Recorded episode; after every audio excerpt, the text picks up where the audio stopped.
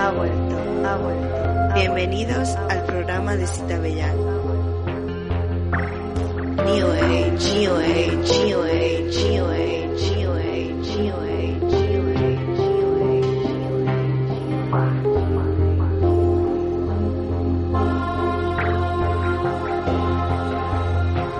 Ha vuelto, ha vuelto, ha vuelto. El lugar donde la diversión y la cultura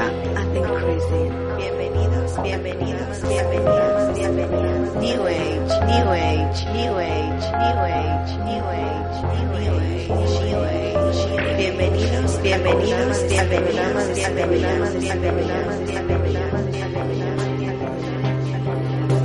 Age, New Age, New Age, Agua, un programa conducido y dirigido por Miguel Ángel.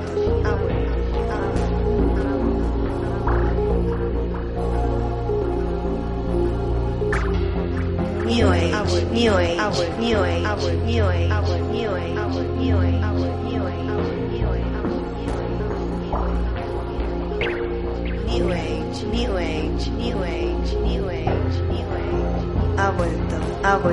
Ah, bueno.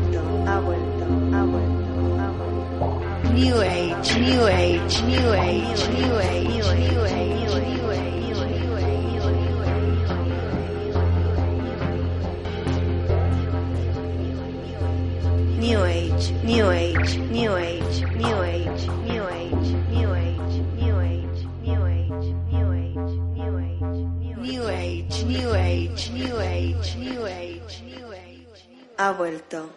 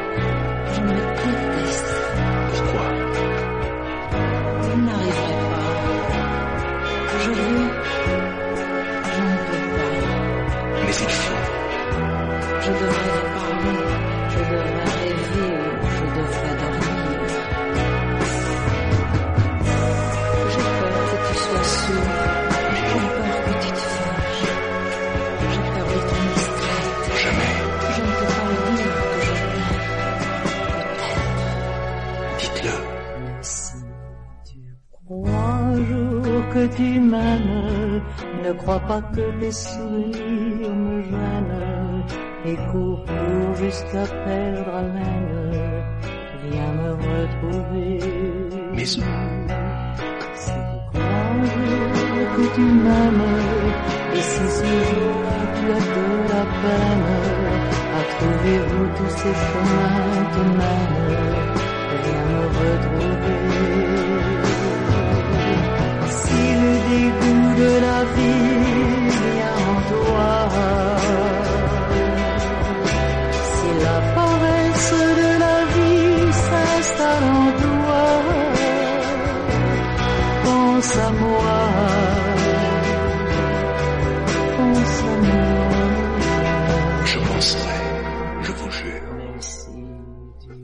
crois que tu m'aimes, ne le considère pas comme un problème.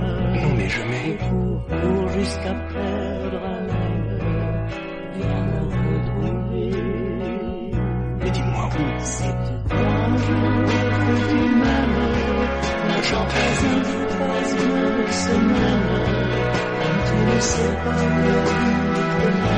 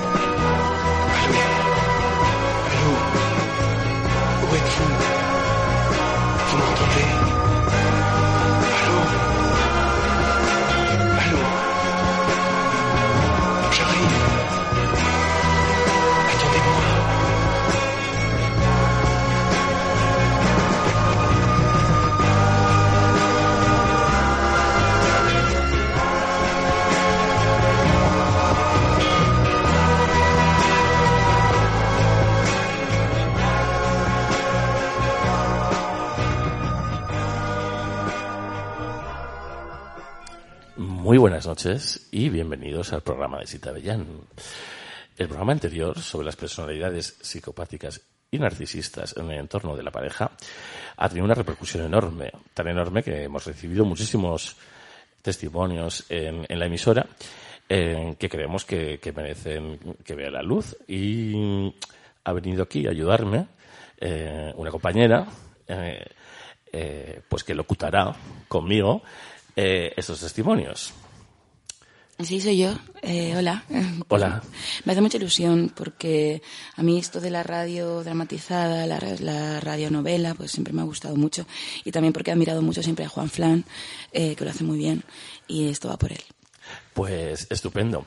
Eh, nosotros nos vamos a dejar llevar por el arte y, y vamos a hacer eh, pues una pieza que igual en ciertos momentos puede, puede parecer estética. Pero no olvidemos, y esto lo digo eh, seriamente, que todo, todo lo que vamos a leer son testimonios reales, eh, escritos por personas mm, eh, que, bueno, que están contando pues lo que han vivido. Así que, bueno, comenzamos.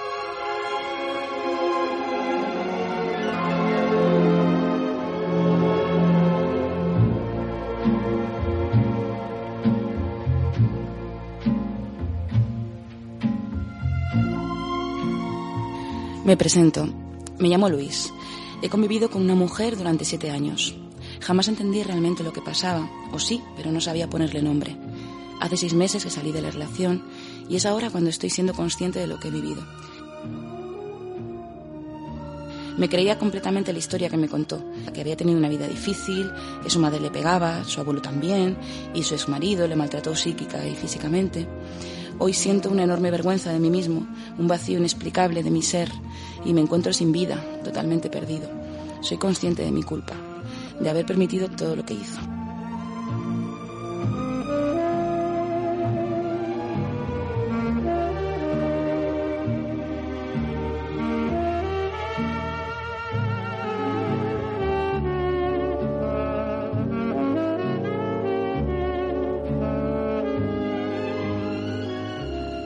Siento que me ha robado todo, mi identidad, mi integridad, mi vida, mi equilibrio y mi dinero.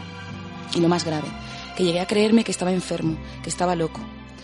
¿Cuánta mentira y manipulación puede salir de la mente de ese tipo de personas? No doy crédito.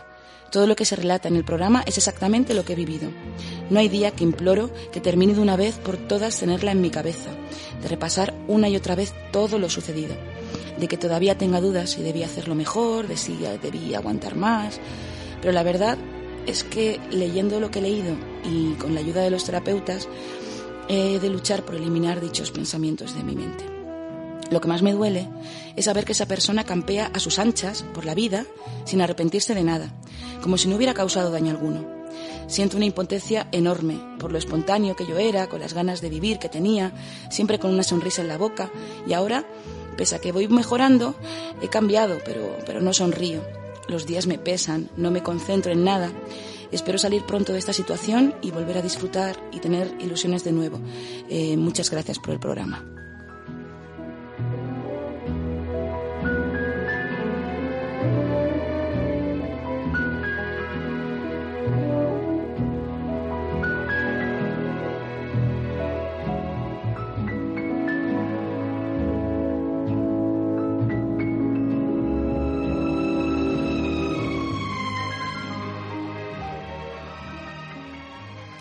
Estuve 14 años con un tipo así.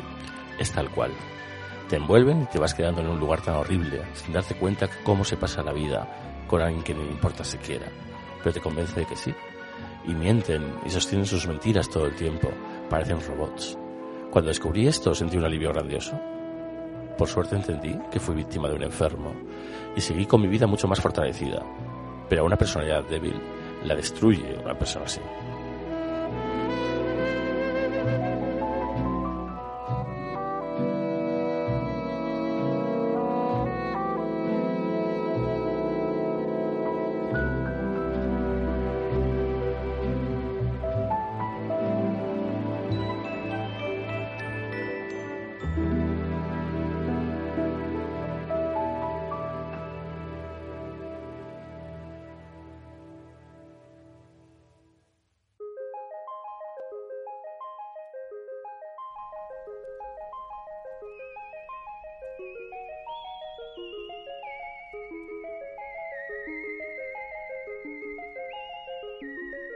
A casi un año que mi monstruo se fue con otro tipo, quiero reportar a toda la comunidad que los síntomas han ido atenuándose, pero no me siento bien aún. Es como una pesadez en todo el cuerpo. Aún tengo algunas pesadillas y despierto sobresaltado, pero mucho menos que antes. Pero es un malestar emocional que no puedo describir bien. Es como sentirse siempre o casi siempre amargado. También tengo problemas para creerle a la gente, para confiar. No es una buena experiencia esto del llamado duelo por el engaño y abandono después de muchísimos años con una lunática. Lo es, amigos, créanme. Me siento deprimido, no me está yendo mal en general, pero hay amargura en mí. La próxima vez que me enamore de alguien hay que pensarlo muy bien, no podría pasar por esto de nuevo. Al que empieza su duelo con un psicópata, le quisiera dar algunas recomendaciones, cosas que he ido aprendiendo de mi desastre.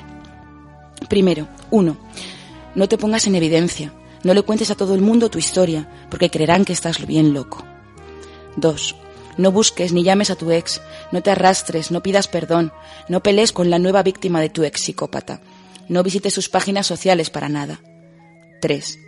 Cuida tu salud, come bien, duerme, duerme, duerme bien. Dormir es importantísimo. Hace algo dentro de tu cerebro que disminuye la obsesión, es reparador. 4. No andes viendo a todas las personas como posibles parejas ni pongas cara de necesitado. Es ridículo y no mejora tu desastre interno. 5. Si estás muy destruido y no te aguantas el desastre interno, ve a un psiquiatra. No pasarás pena. Recuerdo que ellos no, lo, no le pueden contar a nadie. No utilices a tus familiares como paño de lágrimas. 6. No te busques una pareja cualquiera solo porque estás reventado por dentro. 7. No tengas ningún contacto con tu acosador, porque es absolutamente cierto que todo el duelo se reactivará. Eso es todo lo que he aprendido en carne propia. Ah, y no consumas medicamentos, porque vas a andar dopado como un estúpido y puedes caer en dependencia o otra cosa peor. Y por último, he aprendido que no pasa rápido. El malestar emocional al menos dura un año. Cuídense.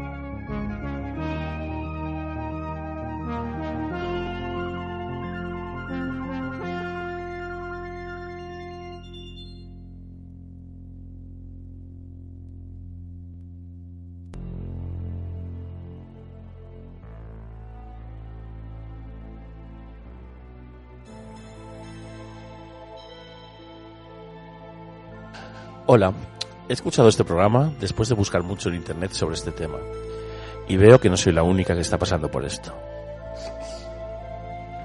Hace tres meses terminé una relación de amistad con un perverso narcisista. Al principio era lindo, amable, un amor. Me invitaba a salir y lo pasábamos muy bien. Pero de la noche a la mañana dejó de contestar mis mensajes y mis llamadas. Por un mes completo desapareció. Yo estaba completamente trastornada, no sabía qué hacer, así que muy a mi, mi pesar dejé de buscarlo. Tiempo después reapareció y me dijo que se había alejado de mí porque tenía ciertos problemas emocionales de niñez y que lo hacían alejarse de las personas y que por eso se había alejado de mí para no dañarme. A partir de ese momento, me inundaba con llamadas, mensajes y controlaba todo lo que yo hacía. Se conocía mis horarios de comida, de trabajo, etc. En una salida que dimos, una mujer lo estuvo llamando al móvil y él no le contestó la llamada y dijo molesto. Esta amiga ya me tiene hasta el copete. Que no ve que no le quiere contestar y yo pensé dentro de mí. O sea que así me hacías a mí cuando yo te llamaba.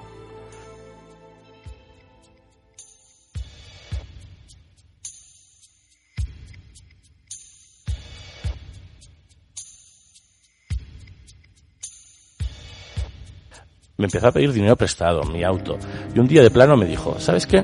No es por vanidad, pero veo que eres muy manipulable. Para esto ya tenía yo algunos meses de estar bajo su influencia, y fue cuando decidí dejarlo. Pero no paraba de llamarme, no éramos nada, solo salíamos en citas, pero yo sabía que tenía que vivir. Un buen día me llamó por teléfono y me dijo, ¿verdad que tú me quieres? Y estúpidamente le dije que sí. Y él me contestó, pero sabes, yo a ti no te quiero. Para mí solo eres una amiga y ya. O sea, sí te quiero, pero no así como tú, no, no así como tú quieres. Y a partir de ese momento fueron llamadas y llamadas de su parte. Y yo como que ya había caído en sus redes, aunque sabía que me, lastimaría, pues le seguía cogiendo las llamadas para que me dijera um, una vez tras otra vez que no me quería. Y yo lloraba y lloraba. Y un día le dije, te excitas al oírme llorar, ¿verdad? ¿Te gusta mi dolor? Y él me contestó, no me excita, simplemente que no siento nada. Yo ya estoy acostumbrado a que las mujeres lloren. Así que yo seré tu paño de lágrimas. Las veces que tú quieras llorar, llámame, porque aquí voy a estar yo para escucharte. Fue muy pero muy difícil decirle adiós. Llegó a un punto en que intenté suicidarme. Mi familia no sabía nada, pero comprendí que tenía que pedir ayuda, porque si no, un buen día acudirían a mi casa y verían que me había tomado un frasco de pastillas. Han sido tres meses sumamente dolorosos. Sé que es un monstruo, pero como dijisteis en el programa, cuando le entra a una la depresión se acuerda de su lado seductor y se olvida una del perverso manipulador que es. Ahora me entero que se casará con una de esas amigas que le llamaban cuando estaba conmigo. La pobre chica trabaja, es madre soltera, tiene una niña de 12 años. El perverso narcisista trabaja por su cuenta, a veces, y me he enterado por allí que también le saca dinero. Es un vividor mantenido. Doy gracias a Dios que pudo librarme de su presencia física, pero no puedo hacerlo de su presencia emocional en mi vida.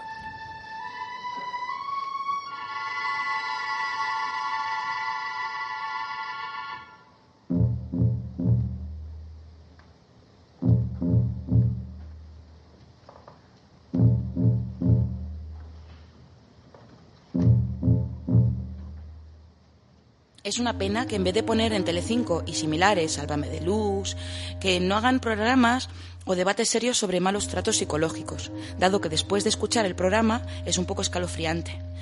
He vivido toda mi vida, 40 años, con un egoísta. Con el tiempo supe que era un narcisista, es decir, una persona que vive a expensas de los demás en todos los aspectos, incluso en el aspecto sentimental, porque son débiles, están vacíos, no tienen nada tienen que nutrirse siempre de otras personas. No son capaces de dar nada. Solo saben recibir. Solamente dan cuando están en la fase de enamoramiento. Cuando te tienen ya pueden despreciarte, humillarte, pisotearte. Solamente saben presumir de lo que hacen, de lo que tienen, etc. Casi siempre es mentira. Es lo que hacen los demás y lo que tienen los demás, que se lo apropian, se lo apropian todo, incluidos tus propios sentimientos.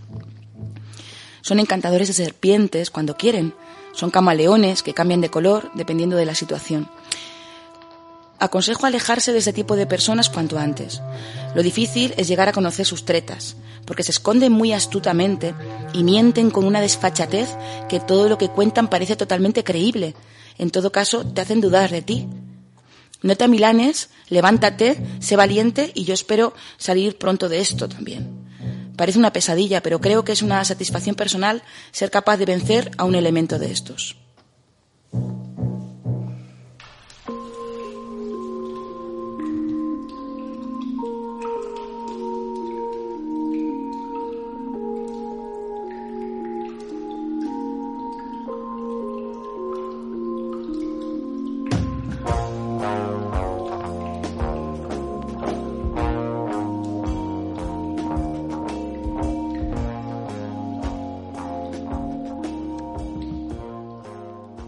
Yo también he conocido gentuza así. Primero te seducen con cuentos de princesas, se venden como grandes personas generosas. Abren la boca y es como si Aristóteles hablase, dando lecciones de todo como si fuesen los más experimentados del globo terráqueo. Juraría que son premios Nobel, nunca les pregunté. Suelen ser hasta románticos, de esos que ya nos estilan. Y de repente notas un escalofrío, una mirada de soslayo, oscura, algo siniestro. Quitas la mirada y ves cómo te estudia, pero lo dejas pasar. El pobre ha pasado tanto que lo vas perdonando. A lo mejor estás en la UBI, pero es más importante él que tiene un uñero y está viviendo el infierno de Alighieri. Y lo dejas pasar. Con sus palabras de encantador de serpiente, a lo mejor te premia con un te quiero. A partir de ahí ya te puedes morir tranquilo. No en vano, para eso has venido a este mundo. Cuando hay épocas estresantes, ves cómo saca el tono a otras personas, intentando manipularlas, semi humillando, faltándoles el respeto, y piensas que son las otras las malas, pero es lo que te ha vendido y como lo quieres, pues le crees. Eres la víctima del mundo, no te equivoques jamás. Y lo dejas pasar. Hasta que él nota que lo sabes y revienta. Poquito a poco. No vaya a ser que los demás de mi entorno lo noten. Y te va pellizcando el ojo como un cuervo. Hasta que lo enfrentas. Y ahí dejas de ser persona a pasar a ser Nosferatu. Eres el vivo Mefistófeles. Otra cosa que hacen es negar rotundamente la verdad. Ellos no han hecho nada. Has sido tú. Y el malvado y el perverso Narciso eres tú.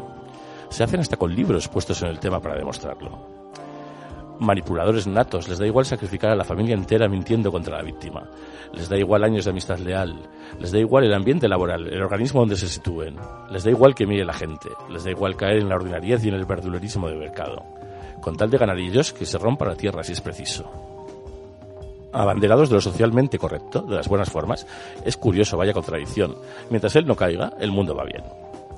Yo cuando me los cruzo abandono, fríamente, y eso que tengo paciencia de años, y mira que soy masoca. A ver si desvía la atención en un acto de bondad que no tiene, su narciso le deja. Son humildes y van a terapia y piden perdón. Pero eso simplemente lo he soñado. Me crié con uno y las últimas décadas se han duplicado. No en vano es la época más narcisista de todos los tiempos. Me da pena y coraje por haber prestado mi corazón. Me siento violado. Ni el karma le deseo. Solo que se curen y no verlos jamás. Me han hecho luz de gas, sol negro, vacíos, acoso violento de palabras y físico, hundido mi reputación. Me han expiado, han envenenado mi entorno, me han apuñalado por detrás, han dicho mentiras sobre mí, me han increpado e insultado y delante de la gente me han avergonzado y dejado solo. Me han copiado. Está claro que tengo en la frente escrito soy un chivo expiatorio, embrújame y atácame. Si mi mentor no hubiera preparado el semillero para atacarme cualquiera, no me hubiera tropezado con tantos y todos han sido muy listos, pero para nada inteligentes. Son muy torpes. Pudieron frenar, pero decidieron que yo brillaba mucho y había que apagarme. No lo consiguieron. Me hirieron en el alma, no hay derecho. Pero que no se muerdan la lengua, que lo mismo les pasa factura por tanta mala baba y poca vergüenza que tienen. Ya la ordinariedad de la cosa no se lleva, está totalmente desfasada. Así que, querido psicópata narcisista perverso de mierda, supéralo o háztelo a ti. Ridículo. Ah, y me olvidaba de sus secuaces consentidores. Vosotros sois los siguientes, porque sois aún más escoria por cómplices. Ambos cobardes.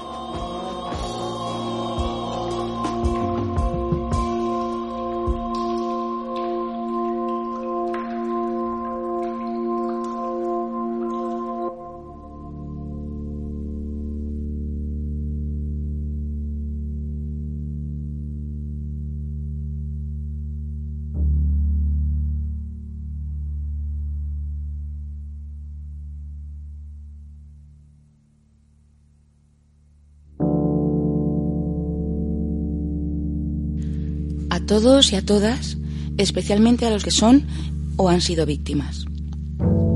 Sin asumir ninguna culpa, sino responsabilidad de nuestra parte tras la ruptura, tenéis que tener muy claro que el narcisista tiene el poder que queramos darle. Volver a confiar en uno mismo, en mi opinión, es lo más difícil y forma parte de volver a recuperar la autoestima. ¿Cómo voy a confiar en mí mismo si mirar lo que me ha sucedido? ¿Qué clase de criterio tengo que he ido a entregar mi alma a semejante personaje sin darme cuenta? Si sintiendo tan bonito y estando tan cuerdo me ha ido así, ¿cómo me va a ir bien cuando no sienta ni dos terceras partes de ese subidón? Todas estas preguntas y más me las he hecho y sigo haciéndomelas muchas veces, pero con la diferencia de que ahora sé cosas. Acepto una realidad y veo hechos que me reafirman en que no hice nada que no fuera amar a alguien y confiar en él. No me arrepiento de ello, no quiero arrepentirme porque yo fui auténtico.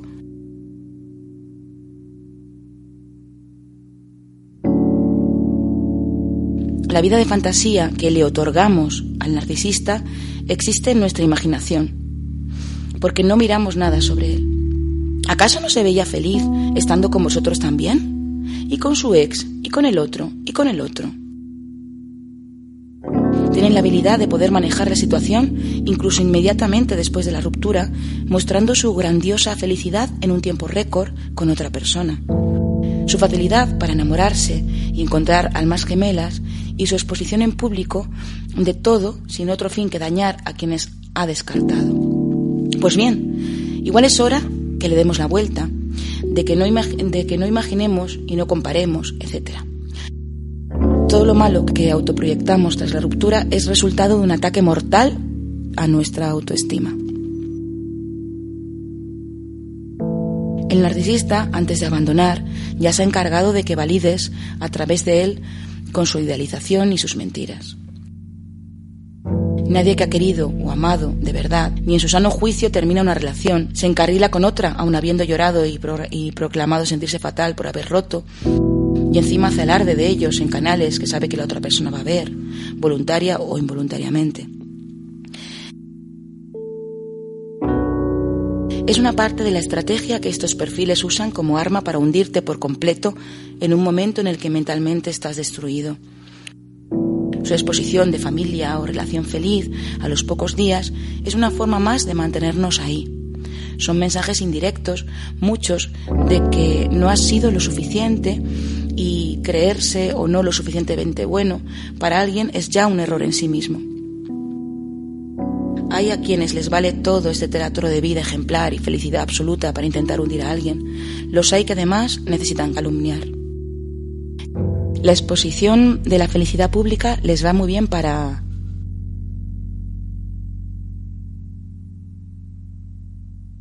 Uno, limpiar su imagen frente a los que desconocen totalmente su cara B e intentar captar o caer en gracia. Amigos, familiares de la nueva pareja, colegas del trabajo.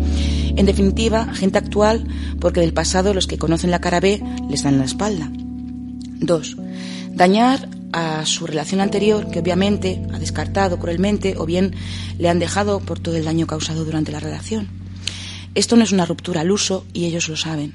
Se aprovechan que la otra persona está en un estado más vulnerable, incluso depresivo, y tiene la autoestima por los suelos para mostrar que desde que le dejó o se fue, su vida en un tiempo récord es maravillosa, perfecta, llena de amor del bueno y está en la mejor etapa de su vida. Curiosamente contigo estaba igual de bien en la fase de adoración. 3. Adular más si cabe a su nueva pareja. Proclamar en público las mil cualidades, las fotos estilo playa del Caribe con una sonrisa más propia de un spot de científico blanqueador pasado de moda, no es más que una forma de tenerte enganchada. Si le sumáis frases y palabras bonitas que curiosamente también os repetían a ti, pues ya lo tienes, pura farsa. Es extremadamente doloroso reconocer la certeza de que la misma persona que fue alguien beneficioso y bueno en tu vida ahora se encarga o se ha encargado de destruirte, y por todo esto no hay que permitirse dejarles entrar en vuestras vidas, bajo ningún aspecto.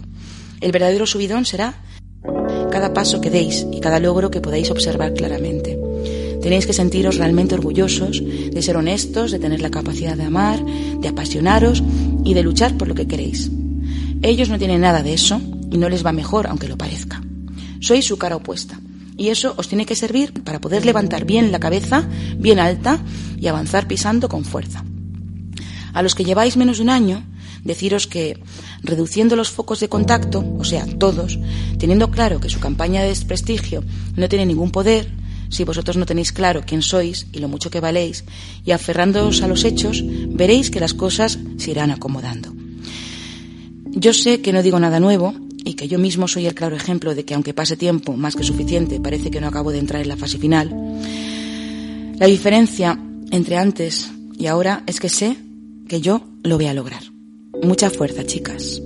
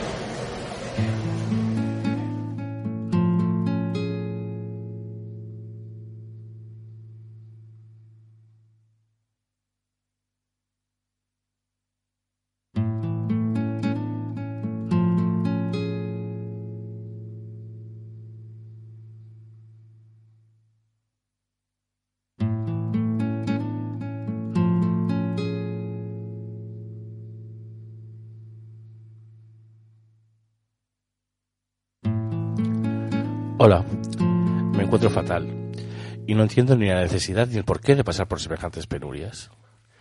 Hace siete días, ni un día antes ni un día después, llegó el momento de hacerme cargo de una decisión que tomé hace seis años.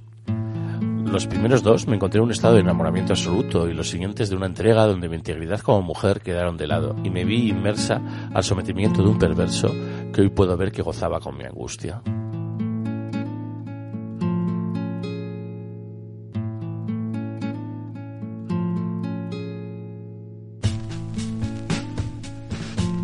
Un abogado instruido, llamativo, seguro de su trabajo y alegre delante de la gente extraña, se sacaba su máscara de encanto al final de la jornada laboral, fines de semana y vacaciones, y se presentaba delante mío con sus reproches, reclamos de atención y amor constantes. Incluso en las noches donde decía tener miedo y solo quería que yo no durmiera para cuidarlo y mimarlo. Demandas de servicio, el té en las mañanas, comida casera a la madrugada si llegaba tarde, y burlas con el tema del matrimonio, hijos, compromiso y subir de peso repetía preguntas o palabras insistentemente para generar una reacción y sobre todo ambigüedades, mentiras, sobre su relación con otra mujer y dudas que solo confundían más. No gritaba, no insultaba, ni nunca me levantó la mano. Todo era con un doble sentido y media sonrisa que garantizara mi desquicio y justificar sus actos. Dejo estas características para mostrar la interna variante del perfil de estas personalidades. Deseo fuerza y sabiduría para todos y una buena vida, que lo mejor debe estar por venir. Cariños.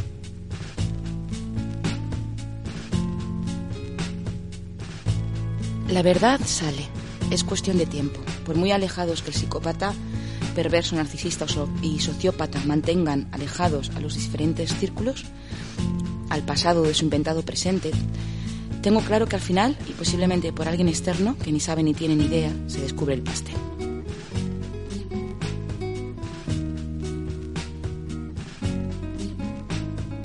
Un poquito, solo una porción, pero todo llega. Tarda, pero llega. Porque a la suerte no está siempre con la misma pareja, le gusta cambiar. Él va de moralizador, pareja ideal, de enamorado y de súper feliz, porque se lo merece, porque es muy buena persona. Pero resulta que no, que miente más que respira y no es de fiar, que lleva una careta y que celebro mañana, gracias a Dios, que se fue, que se largó. Y así, pero dicho con profesionalidad, sin emocionalidad y con otro discurso, se lo he dicho a una compañera de trabajo que compartió ciertos aspectos de su vida personal, porque él es su amigo conocido de su marido. Y mi tensión ha disminuido porque sin premeditarlo no me he callado.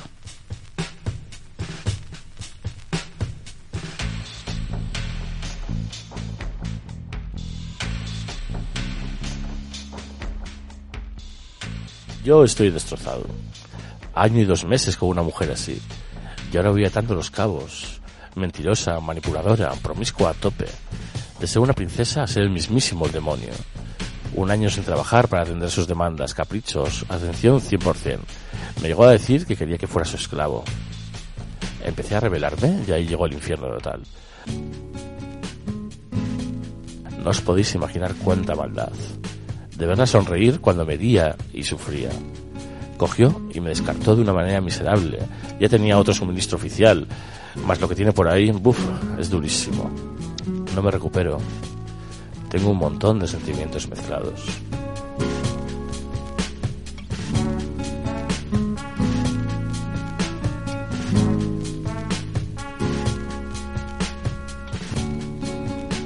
Hola, estuve 41 años de convivencia, de ellos 38 de matrimonio, con un narcisista. Llevo mes y medio de libertad. Llegué a sentirme un bicho, sin identidad propia. Dudaba de todo y de todos. Se, rodeaban, se rodean de gente que los adule, hacen un bloque contra ti, te convencen de todas las cosas perversas, te aíslan y luego te trituran como si de una pisonadora se tratase. Llegué incluso a aislarme de mis dos hijos. Llegué a pensar que no era digna de hablar con ellos, ni de educarlos. Mi hija está manipulada por él. En realidad fue ella la que empezó a ir a la psicóloga y posteriormente fui yo. Mi hija llegó a decir cosas que decía él por mí. Confundía a los progenitores. Lo que no podía conseguir por él mismo, lo conseguía a través de su madre. Eran dos en, en uno. Yo no era ni madre, ni hija, ni nada. Era un objeto a través del cual él lo conseguía todo. Me manejaba con una simple mirada, con un simple gesto. Me tomaba su antojo. Estaba siempre ocupado con su trabajo, sus investigaciones, etc. Siempre flirteaba con otras mujeres delante de mí para darme celos. Por fin encontró una que cayó en sus redes. Ha sido eso y la muerte de su madre lo que me ha liberado. Quería ser mi amigo, mi compañero, etcétera, etcétera. Esto una vez que se fue voluntariamente de casa, aunque él dice que yo le eché, tiene que dar pena, claro. Definitivamente dejó de llamarme, enviarme correos. Una vez le puse una denuncia por maltrato psicológico. He llorado dos días, he sentido que me saqué un gran peso de encima el mismo día que se marchó de casa. Me manipuló de todas las formas posibles. La última a través del dinero. Perdí dinero, pero gané satisfacción personal, libertad y un poquito de autoestima. Manejaba todos y cada uno de mis estados de ánimo. Conseguía que estuviera triste o contenta a su antojo. Quiero volver a empezar una nueva vida. Me lo merezco.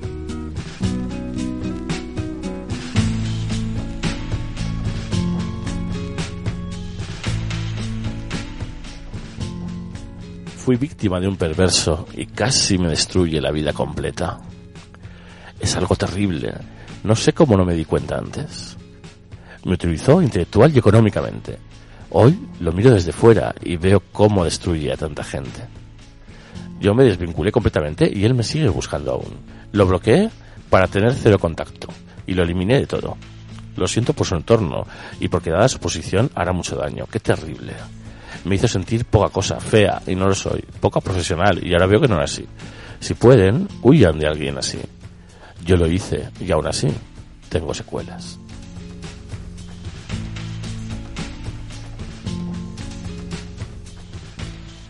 Yo estoy pasando por esto y es lo más horrible que he vivido. Acaban contigo, con tu seguridad y con tus ganas de vivir. El dolor es insoportable y el entorno no lo entiende y no lo cree. Llevo seis años y no queda nada de, en mi interior. Estoy con un psicólogo, pero no me siento aliviada. Es que no puedo salir.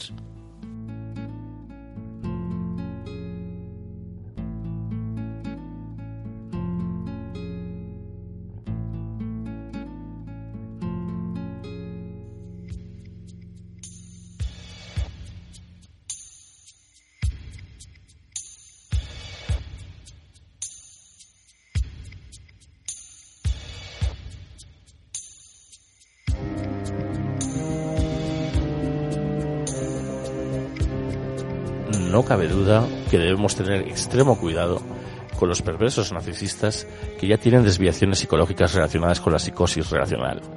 Son incapaces de sentir algo, ya sea bueno o malo por sus víctimas, a las que solo ven como objetos útiles para satisfacción de su propio ego.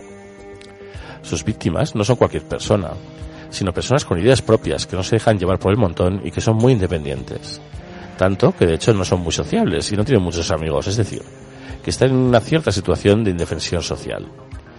Este tipo de personas son blancos fáciles para estos psicópatas que sienten la necesidad de reducirlos, imponerse y utilizarlos como si fueran parásitos. Para lograrlo, buscan destruir la autoestima de su víctima quien por lo mismo llegará a sentir una gran dependencia de su agresor, al pensar que vale tan poco que nadie la va a aceptar a su lado más que aquel que, aquel que la utiliza, y piensa que siendo lo útil a su agresor, su vida tiene algún sentido. Es importante no dejarse engañar por estos perversos narcisistas cuando se presenten muy dulces y muy interesados por su víctima, porque es para luego, cuando ésta tenga sus defensas bajas, el ataque dejándola confusa y vulnerable para poder manipularla. Mucho cuidado con caer en las redes de alguien así. Normalmente estos psicópatas se concentran en el aspecto psicológico y moral de la víctima y no en lo físico, pero de la misma forma dejan profundos traumas y cicatrices internas para toda la vida, por lo que no es cosa de juego. Esto va muy en serio.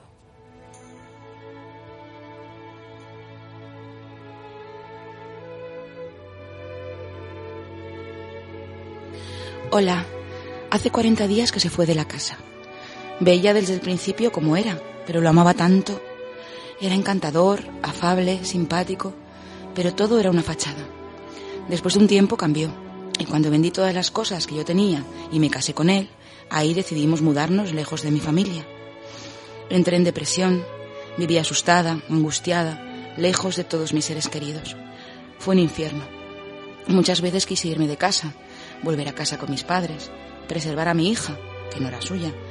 Varias veces llegamos hasta la puerta de los abogados con la documentación en la mano para hacer el divorcio. Y entonces me decía antes de bajar, para esto no nos casamos, yo te amo, voy a cambiar. Dios no quiere esto, mira cuánto logramos. Y yo, creyéndole, aflojaba. Qué tonta fui. Le encontré mails de otras mujeres, tenía un hijo oculto que nunca me dijo, los dos venimos de matrimonios anteriores. Pero ese hijo fue extramatrimonial con su ex esposa. Un desastre. Cuando le reclamé, me hizo sentir tan culpable. Siempre me hacía sentir culpable de todo lo que sucedía. Escondía elementos para, culpar a mi hija de que ella los tomaba. Mentía mucho y yo siempre le creía. No le gustaba trabajar, hablaba grandezas, empezaba todo y no terminaba nada. Y anda a reclamarle, claro. Fuimos juntos a terapia de pareja unas cuantas veces los dos, pero él dejó de ir al poco tiempo. La psicóloga me dio a leer el acoso moral y el maltrato psicológico en la vida cotidiana, pero yo no me daba cuenta. Eso fue hace dos años, y hace un mes lo leí todo en un día y vi que era tal cual lo que me pasó. Ay, cómo no lo leí antes. Tenía vendados los ojos. Todos se daban cuenta y yo no. Reclamaba en el supermercado, en el banco, en el conservatorio, en la escuela, en todas partes. Él al principio, bueno, yo al principio le acompañé a todos lados y ponía paños fríos a lo que él decía. Después me quedaba en el coche, porque me daba cosa ya, ir y, saber que iban a discutir con quien fuere. Reclamaba tanto que de varios lugares le echaron. Nunca pudimos tener una vida normal. Y como se dice acá, nunca daba puntadas en hilo. Jamás siempre ventajeando, viendo que puede sacar al otro.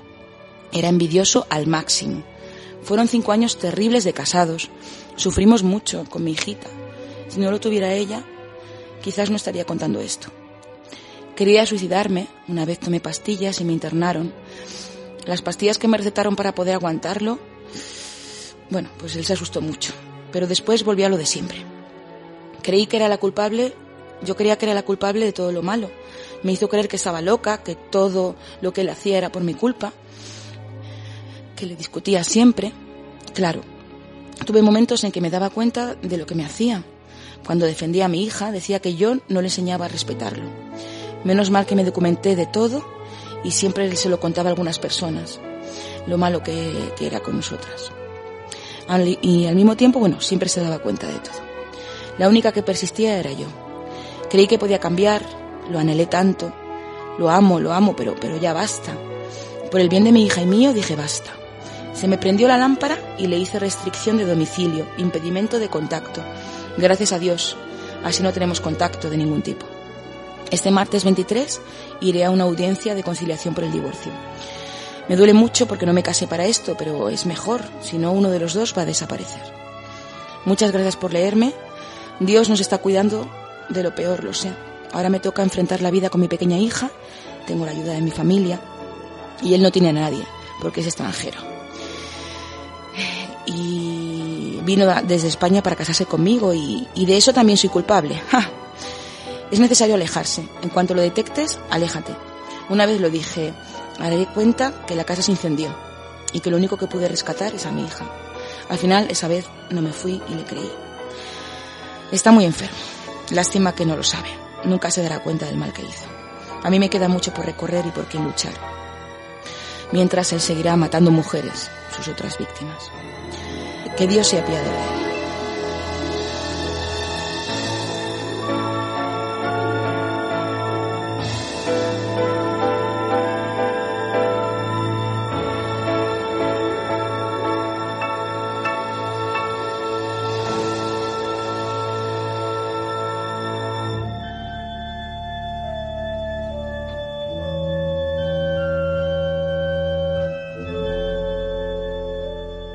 Perverso narcisista equivale a destrucción. Carecen de sentimientos. Son depredadores emocionales de sus amigos y parejas. Su actuación inicial de aduladores nos puede confundir, pero pronto muestran su verdadera cara. En el momento que os la muestre, girad 180 grados y caminad en dirección contraria. A mí me ha pasado y puedo asegurar que es fácil dejar a estas personas. Piensa que nadie puede alimentarse de tu autoestima y si te ataca el sentimiento de culpa por dejarlo, visualiza las atrocidades que te ha hecho y verás que ese sentimiento de culpa es injustificado y que él no lo merece.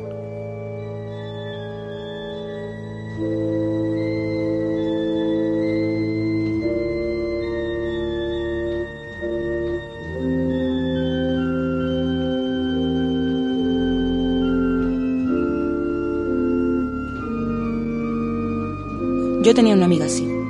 Me alejé de ella cuando me di cuenta que me manipulaba. Lo malo es que estoy un poco obsesionada con el tema. Ahora veo en todo el mundo un potencial de perversidad.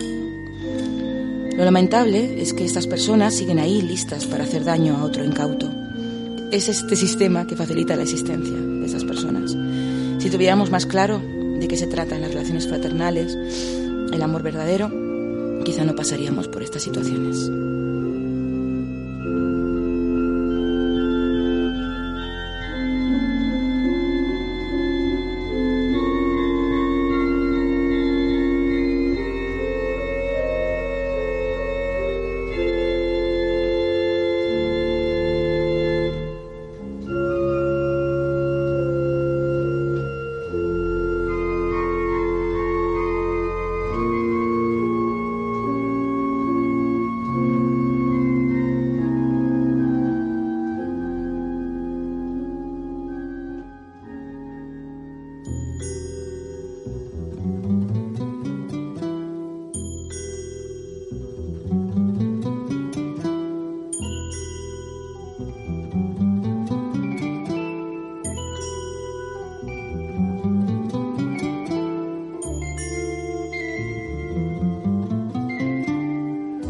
Buenas noches. Yo soy hija de madre narcisista. No es fácil aceptarlo, ya que la sociedad, pues la madre es santificada y está muy mal visto cuando la criticas, ya que es tu madre y punto. Este camino me ha llevado un par de años en el autodescubrimiento. Primero despertar ante la verdadera realidad que tienes si tuviste una madre ausente, inexistente en lo emocional, que tiene dos caras, la pública maravillosa y la privada. A ti te tocó la privada, la peor de todas las caras. Alguien que niega la existencia del reproche y de sus actos no acepta defectos ni la responsabilidad de nada. No te dio amor ni aceptación, tus recuerdos son invalidados. Así no fue, lo estás inventando o lo estás desvirtuando. Se victimiza y te baña de culpa. Utilizan gestos, insinuaciones silenciosas o a medias, mensajes indirectos, y todo lo utilizan a beneficio propio. Tú sabes lo que significa, lo que piensa. Todo se trata de ella. Y según la expresión, sabes lo que tienes que hacer. Si tienes hermanos, uno critica a otro. Siempre la envidia, el conflicto, la división y la comunicación tiene que ser a través de ella. Ella, que siempre sale airosa y es la buena. Te critica, nunca eres buena, suficientemente buena en algo. Es como querer alcanzar a una liebre que está cerca pero nunca lo logras. Lo que hagas por ella hoy no vale para mañana. Pero si no lo haces mañana, jamás lo hiciste. Caes en el juego de la culpa. La validación de tu persona es por ratitos, cuando haces lo que se espera. He tomado toda la distancia emocional y física que puedo. Hablo con ella solo trivialidades. Y ahora ya la puedo ver y tratarla a ratos sin que me afecte. Aunque tengo mis días, no os creáis. Tuve que rescatarme a mí misma. No fue y no es fácil, pero vale la pena. Si yo salí del hoyo, todos podéis. El aceptarlo es solo un paso. El reconocerlo no te sana. Solo te abre la puerta para que empieces. Para que empieces el camino de tus emociones. Eh, para que empieces el camino de tus emociones. A recordar tu crianza, a recordar tu infancia. Y esos recuerdos que muchas veces están bloqueados.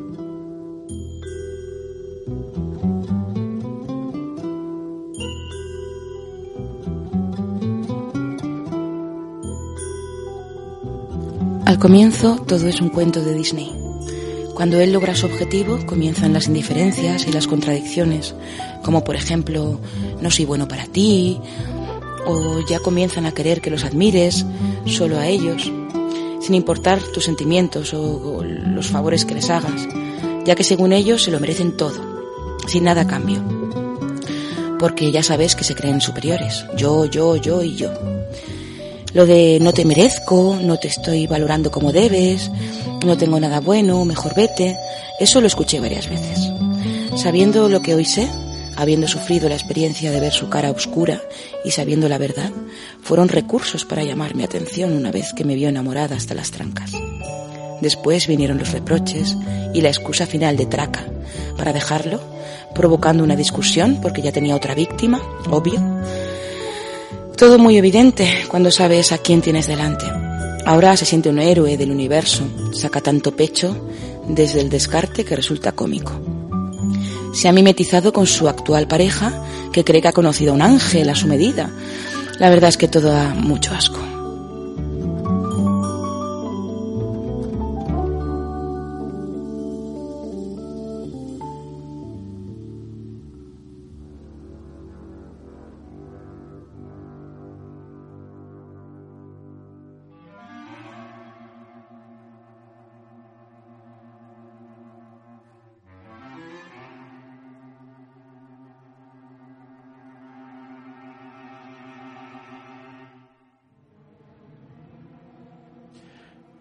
Increíble. Escuchar este programa ha sido mi tabla salvavidas. Gracias mil, la verdad, cuando uno conoce a una persona que le gusta y es mutua la emoción, es muy fácil bajar la guardia y dar lo mejor de uno sin ninguna doble intención. Es lo normal para mí. Se van dando señales muy sutiles que no las hacemos caso porque no queremos ver lo malo o lo bueno y ahí es donde perdemos terreno. Tengo que aceptar que fui un objetivo de transición y hasta hoy me cuesta aceptar que esa dulce mujer que en primera se mostró tierna y sensible, en realidad era resentida y susceptible, que solo quería mi atención y esfuerzo. Para ella nunca hubo un retorno sincero de su parte, ni valoración hacia mí. A pesar de que mi instinto de supervivencia me permitió frenarme un poco, fue justo ahí en esos momentos que salió a relucir su verdadero yo. La dulce ovejita se quitaba su disfraz. Llegó el punto en que habíamos coordinado no vernos un día, sino al día siguiente por motivos de trabajo, pero se molestó al punto que me dijo de todo. Me quiso hacer sentir tan mal por no haberle leído la mente. Y en cada palabra que usaba era tan dura que percibí que esos reclamos no eran hacia mí, sino que los lanzaba sin respirar. Y como no los aceptaba, se tornaban más intensos. Terminó la relación de cinco meses, así de pronto por teléfono, sin más ni más opciones. No entendía cómo una persona que te dice que te quiere y que es todo para ella, actúa así sin buscar soluciones. Y más aún, por algo absurdo. Se cortó la comunicación por unos días y me quedé con las ganas de decirle muchas cosas. No reclamarle, solo decirle que si no funcionó, bueno, sigamos nuestros caminos en paz como dos personas civilizadas y que su reacción me demostró algo más que tenía un conflicto interno de ella no resuelto y me dirigió hacia mí. Su respuesta, aparecer el fin de semana con su nueva pareja víctima y pasearse por los alrededores de mi trabajo durante todo el día para que la vea muy feliz. Ahora entiendo. Le dije, ya te descubrí, y quiso hacerme el mayor daño posible. ¿Qué persona puede tener este tipo de reacción? Solamente alguien vacío emocionalmente, con doble cara, que cree que los seres humanos somos descartables. Y si no obedeces y te sometes a sus mandatos, no sirves. Leí por ahí también algo que me sirvió mucho a pesar de la confusión. Bendito dolor.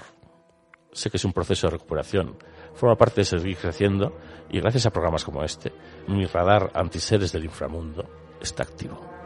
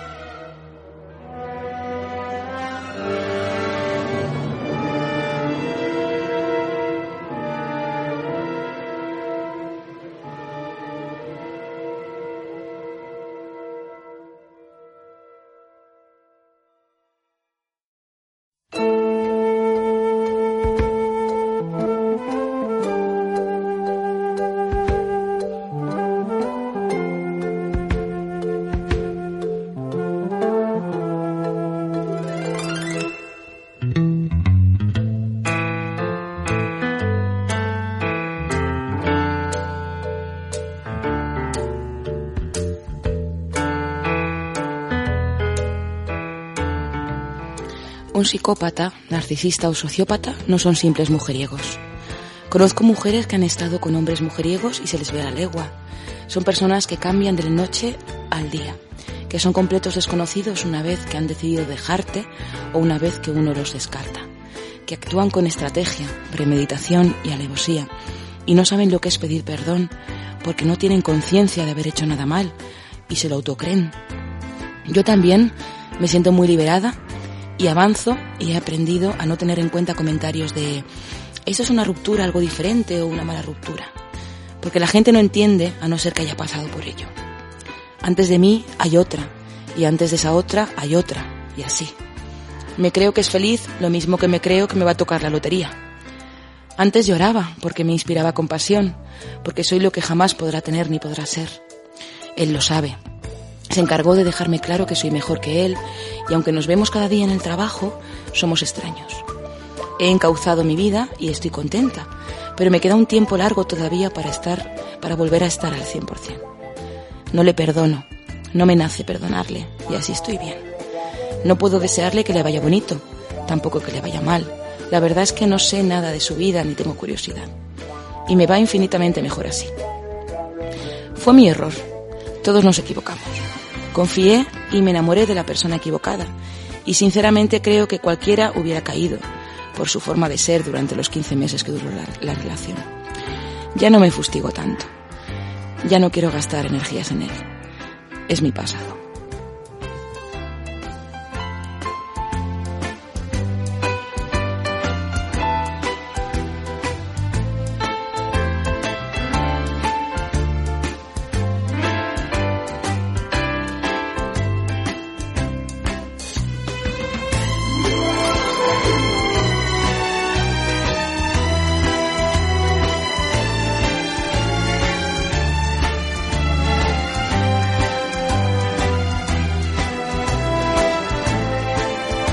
Asusta ver muchas veces el grado de control que los psicópatas ejercen en el entorno. Realmente llegan a convencer a la gente de las cosas más disparatadas, a manipular para que otros hagan lo que ellos desean, incluso contra la propia conveniencia de las víctimas, que en general están sumidas en un autoengañoso disfrute. Quien ha tenido un familiar o una pareja psicópata sabe cómo te hacen desconfiar de gente que conociste toda tu vida, cometer actos que jamás harías en tus cabales y soportar situaciones de extrema tensión emocional por un supuesto gran premio final que es el amor del psicópata, que en realidad es incapaz de darlo sentido. La gente a su alrededor parece estupidizada. Realmente es una experiencia verlos en acción.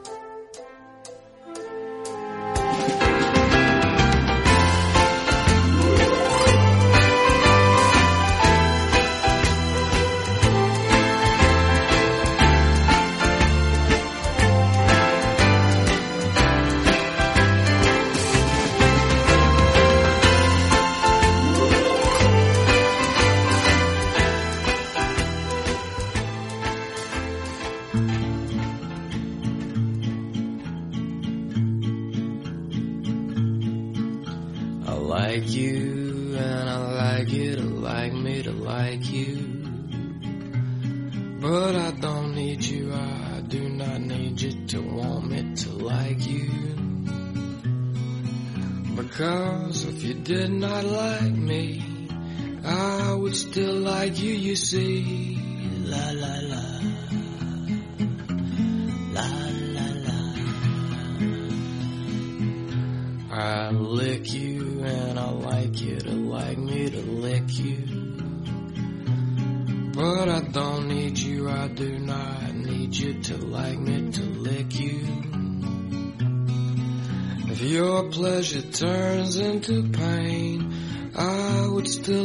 For my personal gain. La la la. La la la. I fuck you and I love you to love me to fuck you. But I don't fucking need you. Don't need you to need me to fuck you. If you need me to need you to fall, that fucks everything up. La la la, la la la. I want you and I want you to want me to want you, but I don't need you. I don't need you to need me to need you. That's just me. So take me or leave me, but please don't leave me. Don't leave me to leave you to need me. Cause we're here one minute, the next we're dead. So love me or leave me, but try not to need me. Enough said.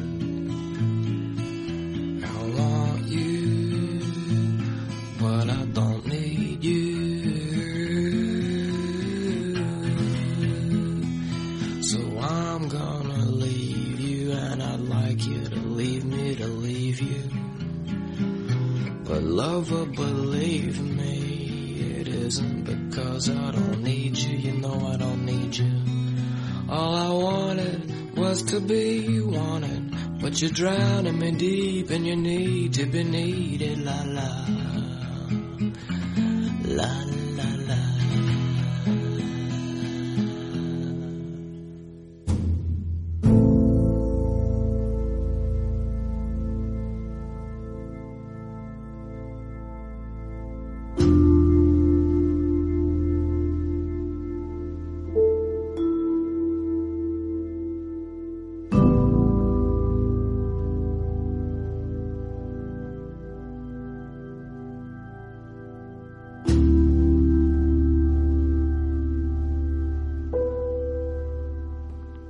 Yo fui el objetivo de una mujer sociópata narcisista. Al escuchar este programa me veo identificado en casi todo lo que dice. Me tuvo durante un tiempo cautivándome, adorándome, seduciéndome. Luego me descartó, por supuesto sin ningún tipo de ruptura formal. Me fue ninguneando hasta que se fue. De un día para otro supe, ella jamás me dijo nada, que se fue a vivir con otro tipo lejos de aquí. Cuando le eché en cara todo lo que había descubierto, cambió de tema, se hizo incluso la ofendida pero era demasiado tarde. Este tipo de personas te inoculan un veneno que tiene efectos retardados y cuando te quieres dar cuenta eres un junkie y te encuentras adicto a ellas.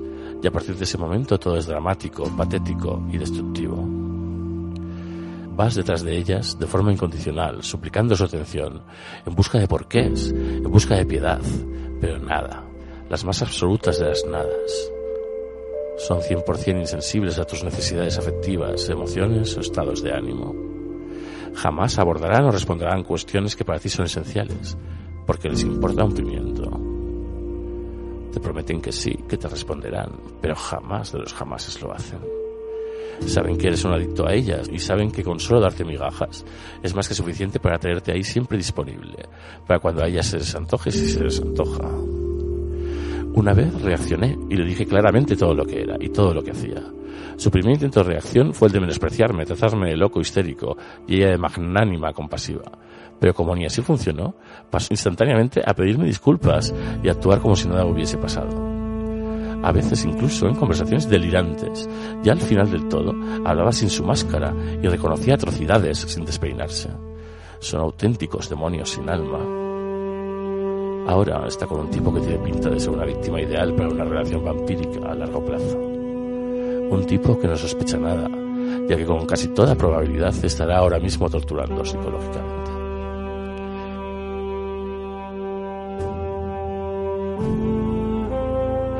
Lo peor de todo esto es que los que somos víctimas, a pesar de saber racionalmente lo que ha pasado y lo que son ellas, el daño en nuestra alma es tan brutal que pesa como una losa gigantesca. Es un gran hueco, un gran destrozo lo que estas alimañas dejan en las personas de las que abusan. Es altamente injusto. La sociedad tendría que ser consciente de ello y proveer de herramientas desde la infancia para proteger a las personas de semejante mal.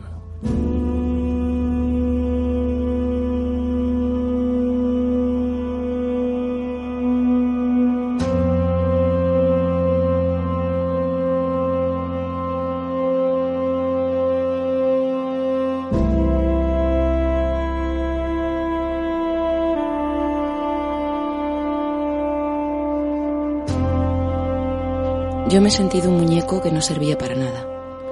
Yo por suerte no tengo ni amigos ni nada en común con él, y menos mal.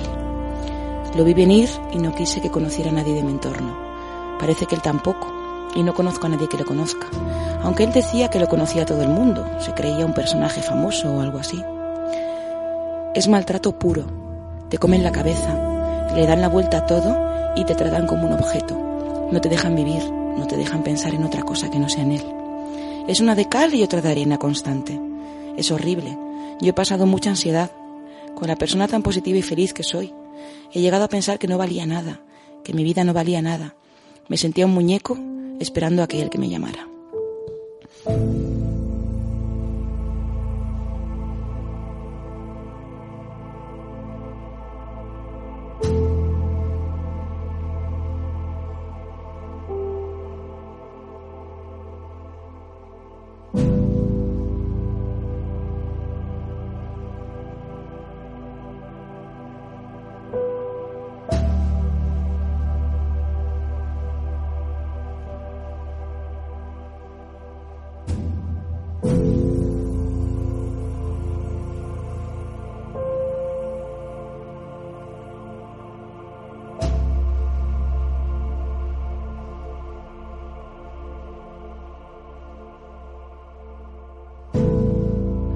Hace tiempo escribí un poema, en el peor momento, en el más oscuro del abuso. Me tiene sumido y sumiso en su miedo, en la oscuridad del más absoluto vacío. Me arrincona y me denigra en un desprecio que sangra. Pero volveré a brillar mientras tú te pudres en un bucle infinito de mediocridad. Volveré a brillar con una luz que jamás podrás cazar ni con la más taimada de tus trampas. Yo volveré a brillar y tú te quedarás solo, vacío, insignificante, en la jaula de tu oscuridad.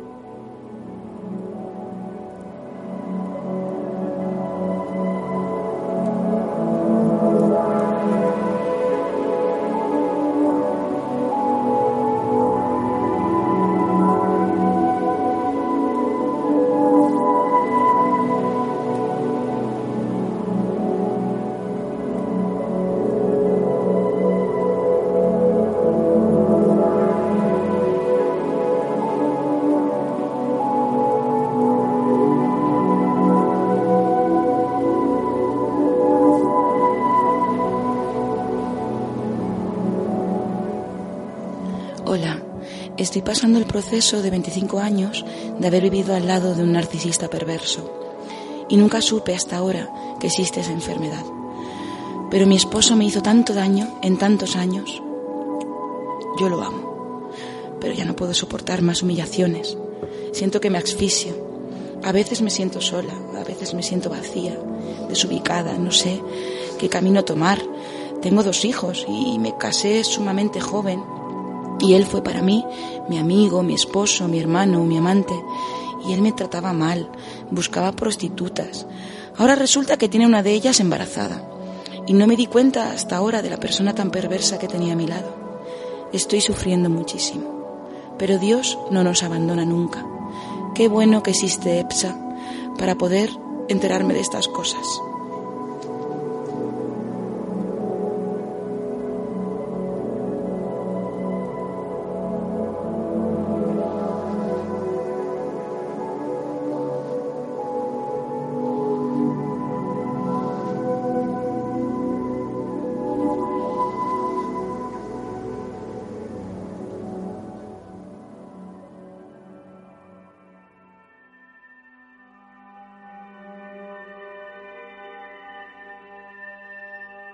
Qué identificada me siento con todo lo que contáis.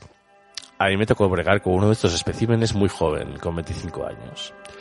Estuvo durante más de un año intentando seducirme hasta que caí en sus redes. No solo me conquistó a mí, sino también al resto de mi familia. Nos daba tanta pena de que su padre lo hubiera puesto de paditas en la calle. Todo parecía ir sobre ruedas. Yo me sentía feliz, muy enamorada, y hacíamos planes para el futuro. Hasta se reconcilió con sus padres. Pero fue su propio padre el que un día, en una parte, me avisó de que su hijo me iba a hacer sufrir mucho y que me lo decía porque me apreciaba. Yo no le creí. El día antes de ir a pedir la hipoteca que iba a pagar yo para comprar la casa en la que íbamos a vivir porque pensábamos casarnos en breve, me dijo con una frialdad terrible que lo nuestro había acabado, sencillamente porque yo no era suficiente para él. Me quedé destrozada, sin entender nada y sintiéndome una mierda.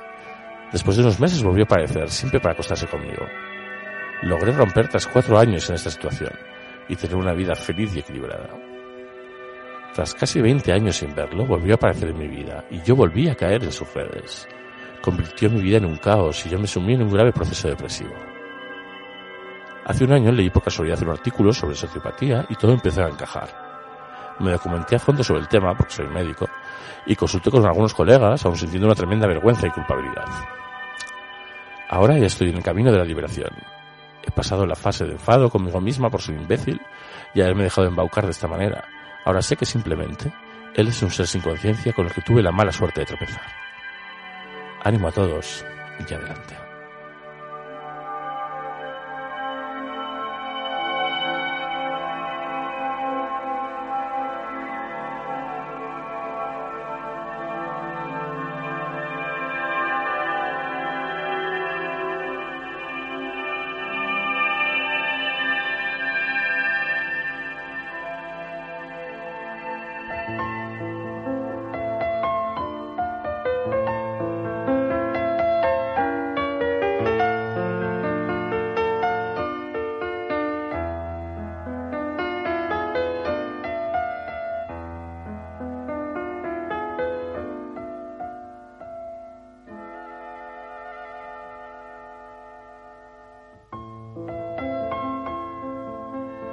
Con dolor y mucho cansancio escribo y dejo un breve testimonio de lo que fue un verdadero infierno. Tal cual decís en el programa, tiene dos caras. Una hacia afuera, su sonrisa espléndida, buen trato y simpatía. Todo forma parte de su teatro. En la intimidad es sutil su modo de operar para destruirte. ¿Pero por qué? Porque en ti ven todo eso que le falta y que jamás podrá tener, porque no lo puede comprar con dinero conexión con la vida, con los otros, auténtica alegría, pasión, entusiasmo, proyectos, capacidades, méritos, amor, reconocimiento, todo eso será destruido poquito a poco.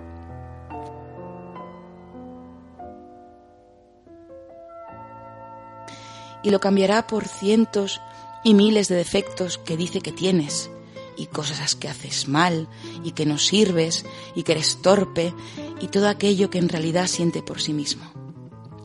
Toda su poca autoestima, el odio, la ira que guarda dentro de sí, la incapacidad que tiene, la falta de empatía, de conexión con los otros y con la auténtica alegría, todo eso lo depositará sobre ti, hasta llegar a hacerte sentir nada, que no vales nada, porque su trabajo es lento, una de miel, una de hiel, si te das cuenta a tiempo y te alejas con ayuda y mucho tiempo, tal vez te recuperes lo suficiente como para volver a creer en ti misma o en ti mismo y no tener miedo de volver a relacionarte. Pero si no lo haces a tiempo, te consumirá la risa, la vida, las amistades, porque te alejará de todo y te consumirá la salud. Solo quien ha salido de una relación de ese tipo puede, y apenas puede, intentar explicar lo que siente. Muy buen programa. Muchísimas gracias.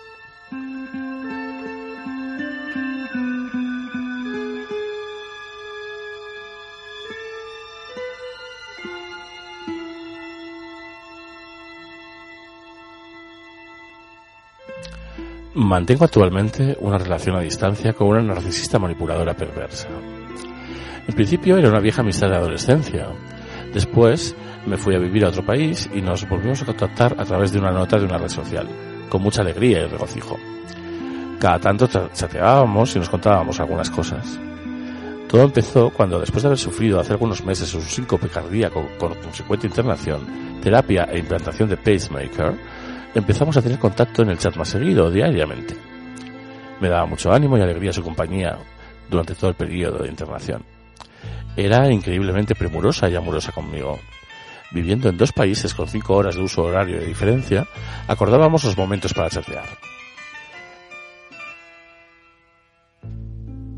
Después de la alta médica y habiendo regresado a casa, y aprovechando mi tiempo libre, mis días de reposo, empezamos a profundizar la relación, que ya se perfilaba en un enamoramiento a larga distancia.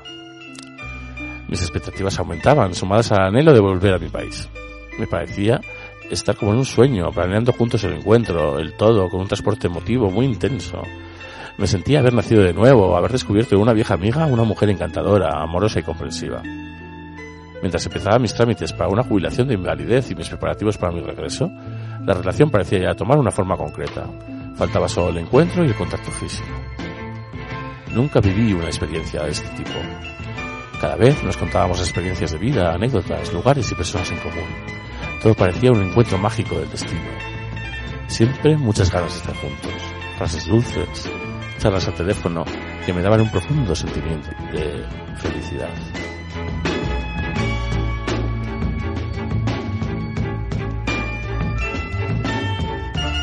Ella hasta llegó a publicar nuestra relación en una red social, como un evento importante de su vida, publicando y posteando frases románticas e imágenes idilíacas.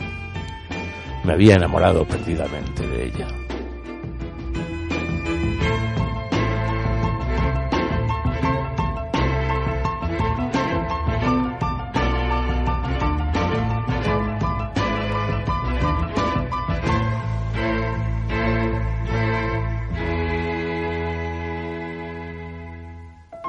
Pero en sus publicaciones empecé a notar su lenguaje subliminal. Dobles sentidos, indirectas. Al principio no hacía mucho caso de ello. Después, ella empezó a decirme que no era una persona con intenciones de estar en pareja, que no quiere ningún tipo de apego, que le gusto mucho y que tengo unas cualidades buenísimas, todo muy contradictorio. Ante mis perplejidades, duda y mi curiosidad, empecé a preguntarle más cosas sobre ella. Y ella me decía que le acosaba, que, que no tenía por qué soportar ese tipo de juicios.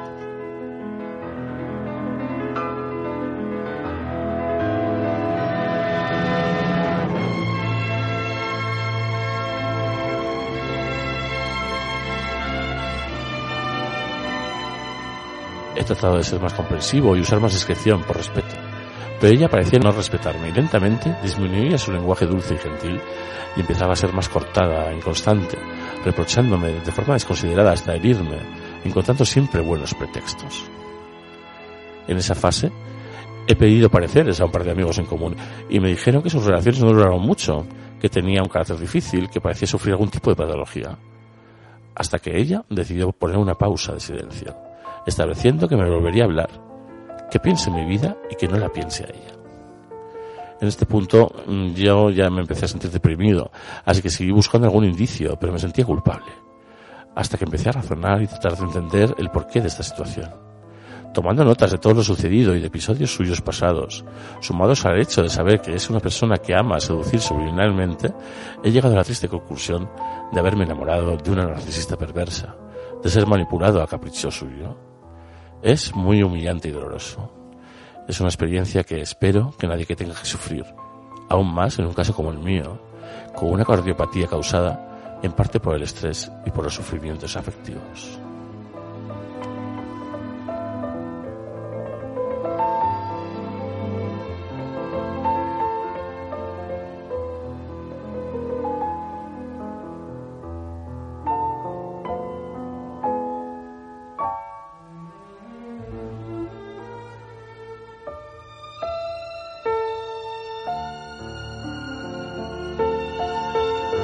Muchas gracias por el programa.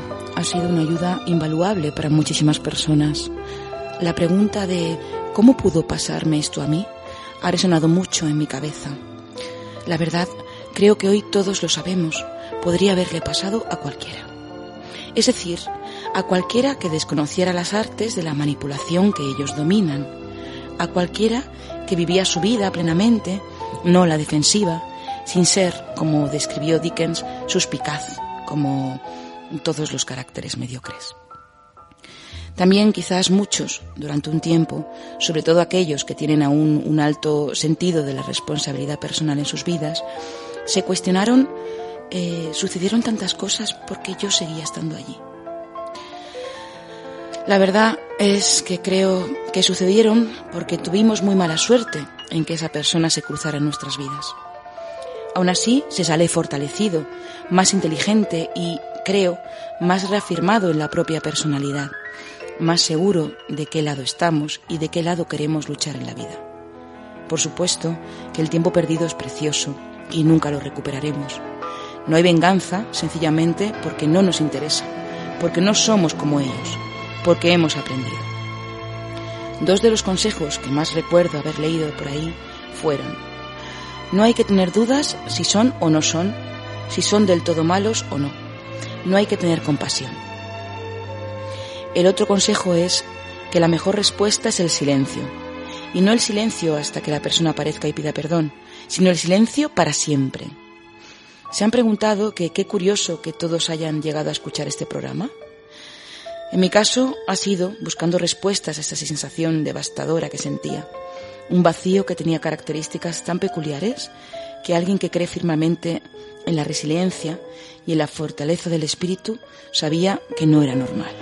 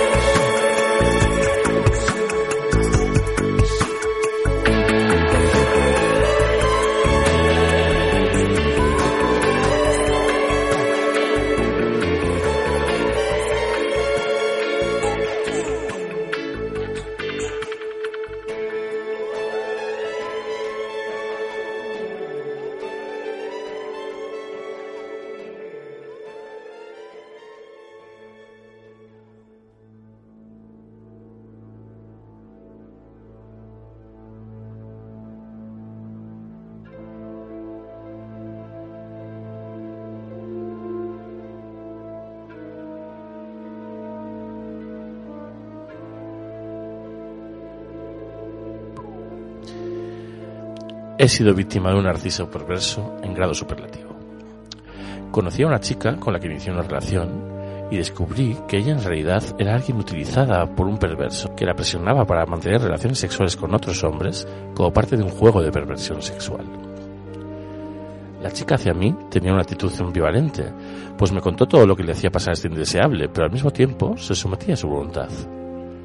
Me dijo que quería salir de ahí, pero yo forcé la situación, y este hombre consiguió que todo se volviera contra mí. Ahora yo también soy su víctima. He aclarado mucho mis ideas gracias a vuestro programa, pero no consigo olvidar a la chica porque yo pensé que podría ayudarla y sacarla de ahí. No sé bien cómo actuar y olvidarme de todo esto, y veo a esta mujer como alguien que ya no tiene salvación, pues está metida en la historia con este hombre hace más de 10 años. Este hombre, además, le obliga a que ella consienta que tenga otros líos de aventuras, jugar lo llama. Por cierto, va de supermacho conquistador por ahí y resulta que he averiguado que es medio impotente. Quisiera saber que hay alguna esperanza. Escribí a la familia de la chica y al menos ya saben la verdad, pues di datos muy claros e incontestables.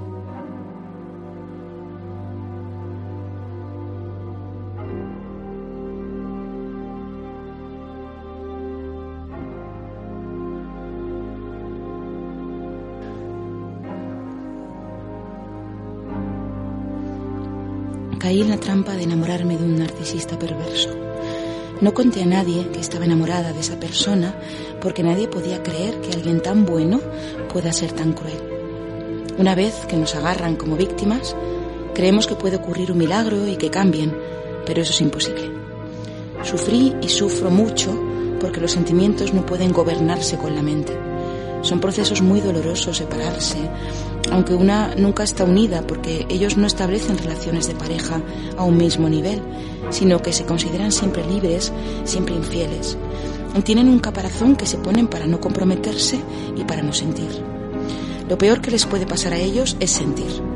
Pienso que a cualquier pareja les debe ser extremadamente difícil estar a su lado, porque son infieles y quieren mantener a su pareja siempre ahí, por debajo de ellos. Cuando se les quiere cortar la relación se enfadan, te echan las culpas, vuelven a insistir para que no se corte su dependencia. Y luego, cuando logran que se los acepte, desaparecen. Es lo peor que me ha pasado en la vida.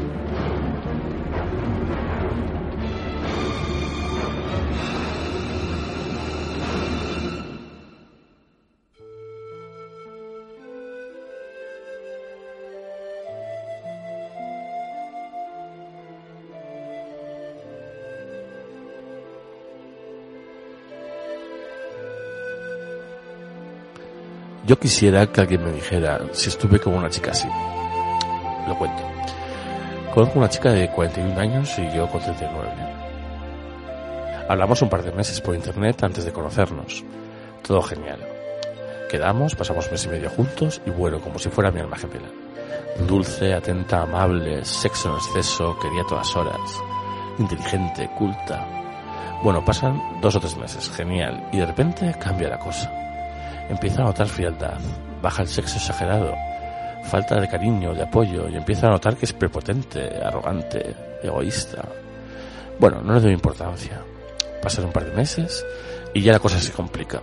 Empieza a menospreciarme con tonterías, a sacarme fallos, tonterías. Y notaba que estaba todo el día con el móvil. WhatsApp por aquí, WhatsApp por allá. Empieza a notar que miente sin pestañear. Pero bueno, son mentirijillas. Pero yo ya me quedo dudando. Y empiezo a notar que si me porto como ella quiere, me da sexo. Y si no, me lo retira. En agosto pasamos mes y medio juntos y ahí ya empiezo a alucinar. Se incrementan los menosprecios, las humillaciones. Me llega a decir que quiere que sea su esclavo, que si se hacía con discreción se podía ser infiel, cuando meses antes me perjuraba que ella creía en la fidelidad. Y bueno, me machaca y me machaca. Me llama rec porque sudaba por las noches cuando dormía a veces. O me montaba la bronca por no ver un par de migas de pan durante la cena y dejarlas en la mesa. Me chillaba, conseguía que me enfadara. Y luego la culpa mía, de locos. Bueno, los dos últimos meses fueron terribles. Veía cómo me hacía daño, me lastimaba y ella disfrutaba. Feos, feos y más feos. Nos fuimos una semana a Polonia por mi cumpleaños. En la mitad de la estancia decidimos cambiar de hotel. Ella sabía el hotel y yo no. Bueno, pues se levantó súper pronto y me estaba esperando con un mapa de la ciudad. Y me decía que ella se iba y que el hotel estaba ahí y que lo buscara. Ni me dijo el nombre ni nada de nada, yo no le daba crédito. La cogí y llorando le dije que a ver qué pasaba, que no era normal. Y no me dijo ni mu. Y siguió castigándome con su silencio. Bueno, llegamos al aeropuerto de Madrid. El plan era estar un par de días en Madrid. Bueno, ya no dice nada en todo el día y cuando llegamos a la entrada del metro de Barajas me dice que ella ya se ha planeado un viaje de retorno y que se va a casa de sus padres. Y ahí ya me destruye, no pude decir nada.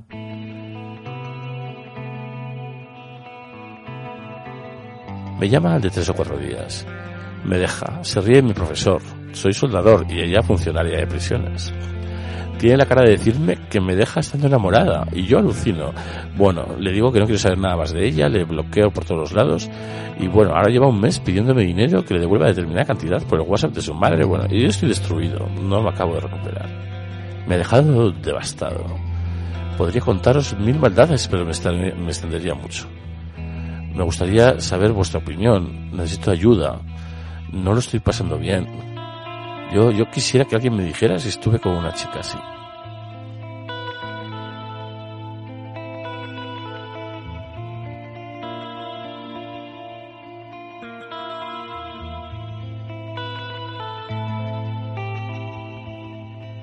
La verdad es que son expertos para hacerte sentir culpable.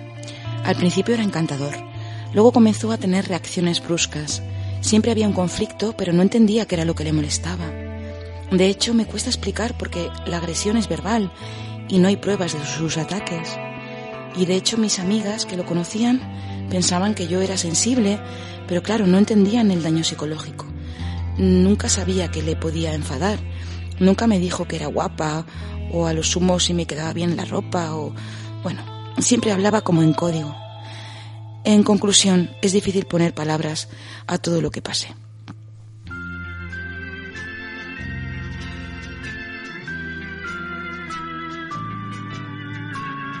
Hola, tengo 26 años. Tuve una relación con alguien así. Desconozco si sociópata, psicópata o narcisista, pero de que era uno de esos, lo era.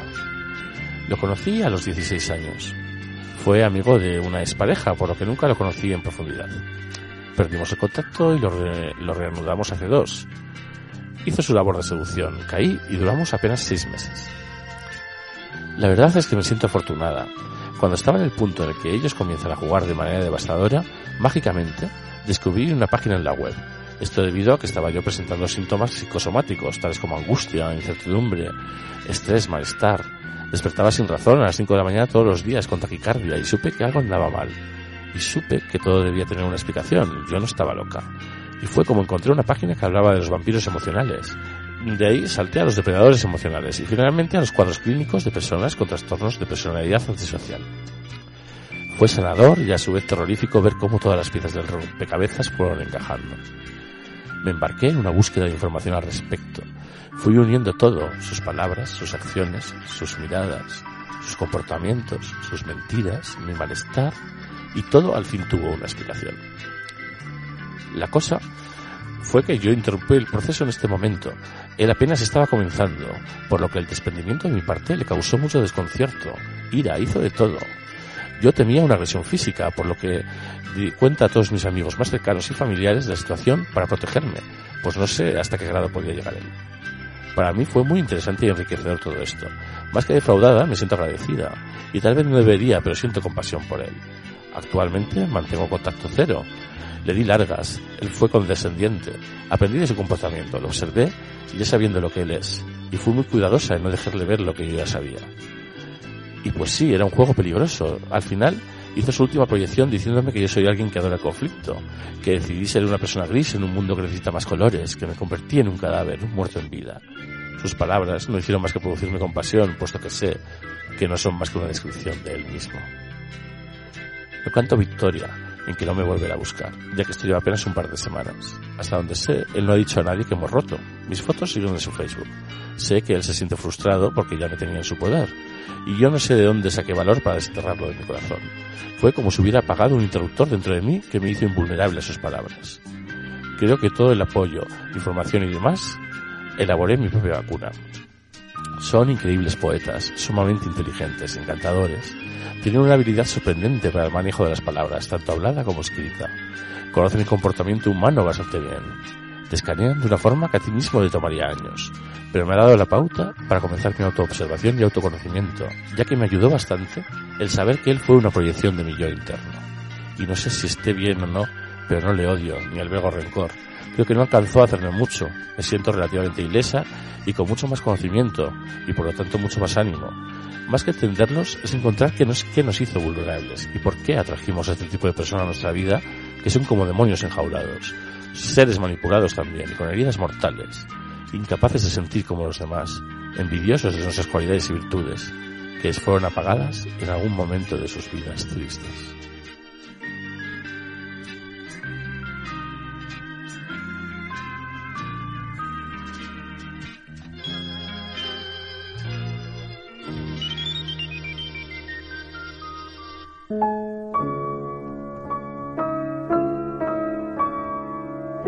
Mira, yo estoy pasando ahora mismo por todo lo que estáis contando del perverso narcisista. Dice mi psicóloga que estoy en duelo y que tengo una pequeña depresión. Hay días que me siento muy animada y con fuerzas de no querer saber nada de él. Pero hay días que me vuelvo a acordar de él y no lo puedo sacar de mi corazón. Siento que solo la gente que pasó por esto me entiende. Todavía en algunos momentos sigo soñando de que cambiará y que se volverá a enamorar de mí y me tratará bien, pero yo sé que es un error. Y no sé qué hacer. ¿Me podéis dar algún consejo? Creo que nunca lo superaré. Eh, porque a mí sí siempre, me, yo siempre me porté genial con él. Porque a mí eh, tengo 26 años.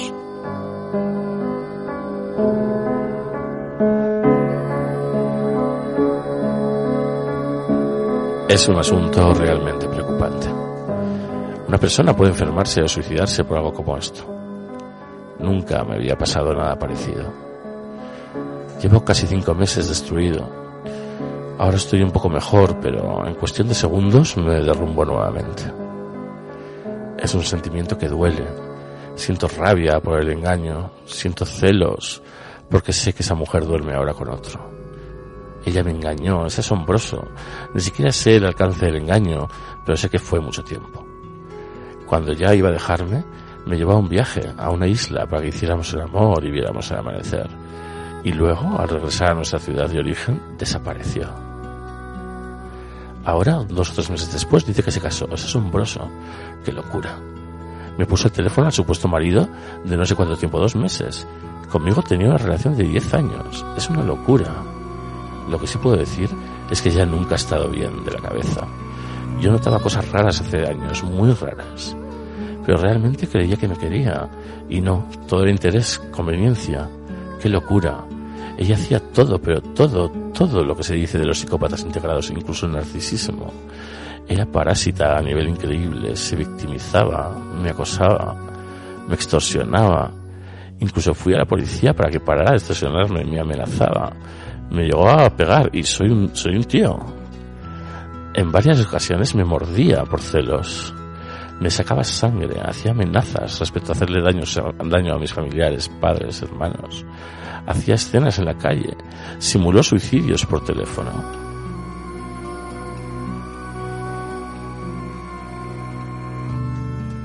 Yo sospechaba que era lesbiana. Hacía de todo. Decía que yo no le daba eso, pero era ella la que lo evitaba. Algo muy parecido al asunto ese del gaslight. Yo traté que se fuera cientos de veces, pero en el fondo yo era un tremendo adicto a ella y a sus infinitos problemas. Nunca me dio nada, ni hizo nada por mí. Y yo lo noté hace muchos años. Era torturante, pero ¿por qué aún la extraño? ¿Por qué? Ayer la vi por la calle y no me sentí tan mal, pero me provocó correr a buscarla y decirle, soy yo, tía, ¿dónde estabas? Pesadillas y lo cierto es que lo anterior es menos del 1% de las cosas que me hacía. Ah, una vez me lanzó los sostenes en la calle. No es chiste, es una locura emocional.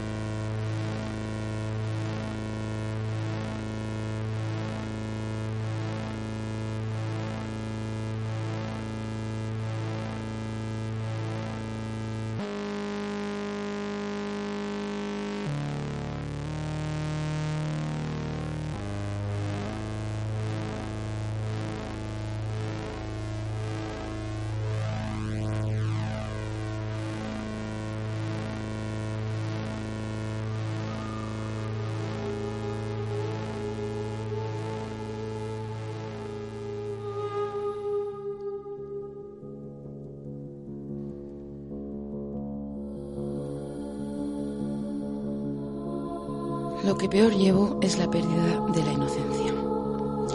No creo que vuelva a ser la misma persona que era. Hay indiscutiblemente un antes y un después que con el tiempo espero que no me perjudique en mis futuras relaciones.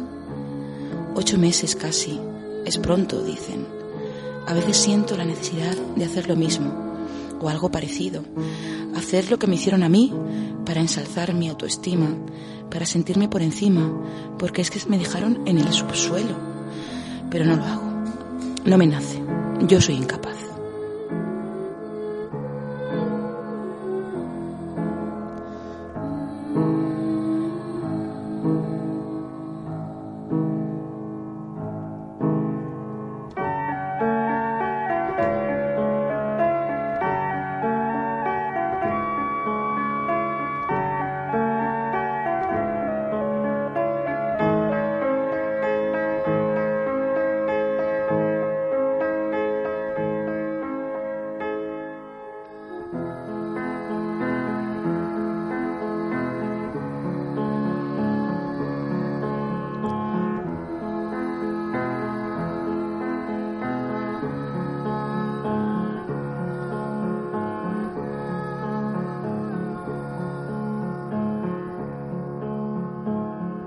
Estuve de novia casi dos años con un psicópata. Me costó mucho tiempo entender sus comportamientos y aceptar que era una persona perversa.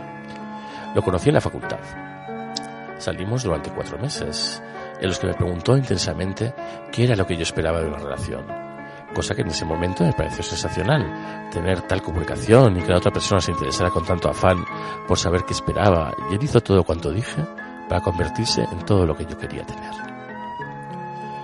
Cuatro meses después, y cuando yo ya me encontraba hechizada, me confesó de una manera sutil y haciéndose la víctima que era separado y tenía una hija. Que nunca me lo había dicho porque no estaba seguro de que una mujer como yo aceptara su condición, que si yo aceptaría estar con un hombre que tiene una hija. Yo, como una tonta enamorada, lo perdoné y decidí darle una oportunidad ante reiterados pedidos. Luego de eso, la relación fue a pasos agigantados. Me preguntó fervientemente si estaba segura de lo que yo sentía por él. Luego de eso, empezó a crecer la relación más y más. Me presentó a su familia, me llevó de vacaciones y al volver quería irse a vivir conmigo. Me preguntaba constantemente eh, para qué ahorraba. Constantemente quería, insistía en comprar un departamento, en comprar unos terrenos, siempre en la búsqueda de comprar. De repente, pasé de ser la chica más popular de la facultad, de tener unas notas sobresalientes, a sentirme cada vez más deprimida, a aislarme, a siempre estar pendiente de sus constantes llamadas telefónicas y mails durante todo el día, cosa que al principio me parecía hasta caballeroso, que se tomara el tiempo de cuidarme así de, de esta forma tan desmedida. Sus eternos celos y rebajes que me hacía de forma constante, porque antes de estar con él había tenido otras dos relaciones a mis 26 años. El hacerme sentir como una cualquiera, porque había tenido dos hombres antes que él en mi vida. Todo eso comenzó a alejarme de mi entorno, por tratar de hacer todo cuanto él quisiera, para demostrarle que era el hombre que quería. Siempre fui una mujer de mucho carácter, de imponerme, y siempre ante una de esas actitudes me reprimía, pasándome por encima o haciéndome sentir mal por hacerme valer ante determinadas situaciones. Un año después quedé embarazada, y en ese momento él enloqueció completamente. Me dijo que si lo quería tener, que lo tuviera sola, y yo, lleno de- llena de miedos, le dije, ok, voy a tenerlo sola. Desapareció unos días y luego regresó con un disfraz de oveja. Me dijo que él me amaba muchísimo, que no era el momento de tener un hijo, que él siempre iba a estar a mi lado, que por favor no hiciera esto ahora, que no podíamos afrontar esa responsabilidad, que él jamás sería tan mala persona de dejarme después de una cosa así. Es como todavía, al día de hoy, que sigo muerta en vida, no me dejó, no me dejó tiempo ni de pensar lo que estaba haciendo y me llevó como engañada a abortar.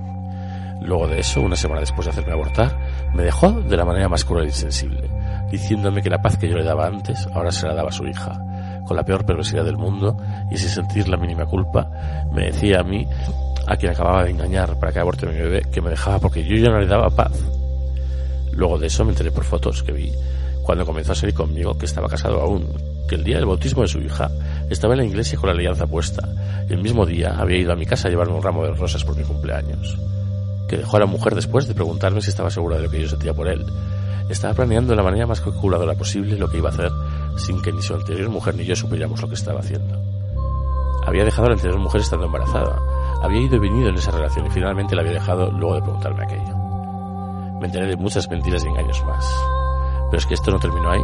Luego del aborto quedé destrozada y no me bastó con eso, sino que ya habiendo vuelto con la anterior mujer para comprarse un departamento, volvió a engañarme y a decirme que lo perdonara, volvió a usarme, comencé a desconfiar y luego de enterarme de todo también vi que había vuelto con su anterior mujer y que se había vuelto a burlar de las dos sin ningún tipo de remordimiento por lo que me había hecho y por la anterior mujer.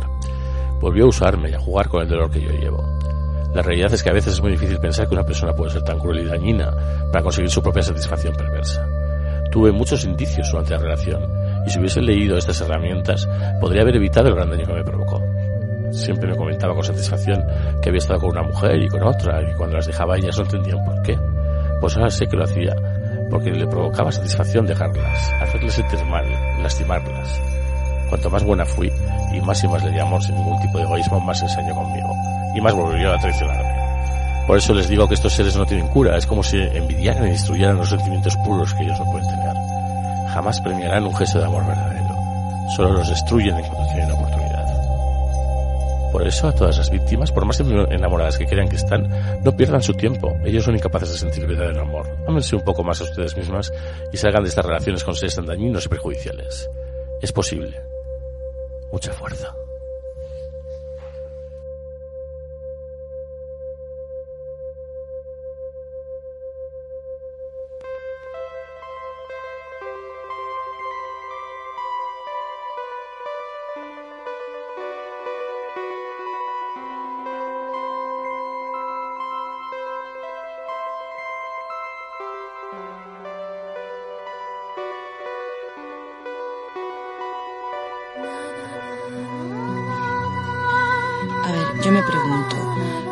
Entonces, ¿los psicópatas no son conscientes de que están haciendo daño o de que están actuando mal? Es que ellos tienen una escala de valores equivocada, es decir, acomodada a sus propios intereses y por eso creen que tienen motivos y justificación para actuar de esa manera. Estoy casada con un manipulador. Creo que no me equivoco al decir un psicópata y estoy en vías de divorciarme, pero me cuesta y me duele terriblemente lo que esto está implicando a mis hijos, ya que su padre está desplegando su ira y sus represalias contra ellos. Me cuesta mucho asumir que no puedo de ninguna manera evitarles este sufrimiento de conocer lo que su padre es capaz de hacer. Siento mucho dolor, pero creo que tarde o temprano ellos, mis dos hijos adolescentes, tendrán que enfrentarse a esto.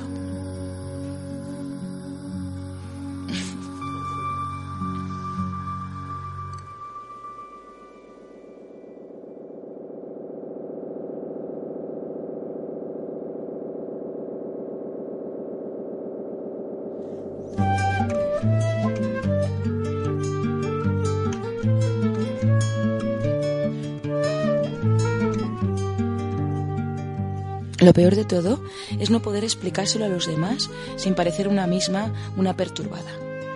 No se sabe exactamente cómo empezar, cómo describir. La imagen intachable que tuvieron para nosotros en algún momento la siguen manteniendo para los que no han sufrido la realidad. Ellos siguen viendo solo la máscara. Me genera mucha impotencia que él salga airoso, sin consecuencias y con la posibilidad de seguir manipulando y engañando a discreción. La mentira es su forma de vida. Para mí, el artículo de la personalidad agresiva encubierta fue una descripción exacta de todas mis frustraciones y de mi desesperación. Eh, mi gratitud eterna para quien escribió ese artículo. No obstante, las víctimas no podemos olvidar que ellos también tienen un punto débil, su imagen. Me aferro a la satisfacción de pensar que fui más inteligente que él y no he conseguido y no ha conseguido seguir manipulándome y que sabiendo que este tipo de calaña existe en este mundo, ahora dispongo de más herramientas para poder seguir viviendo sin permitir que nadie me perjudique del mismo modo que yo procuro no perjudicar a nadie. Todo es muy duro, pero conocemos la verdad. Un abrazo a todos.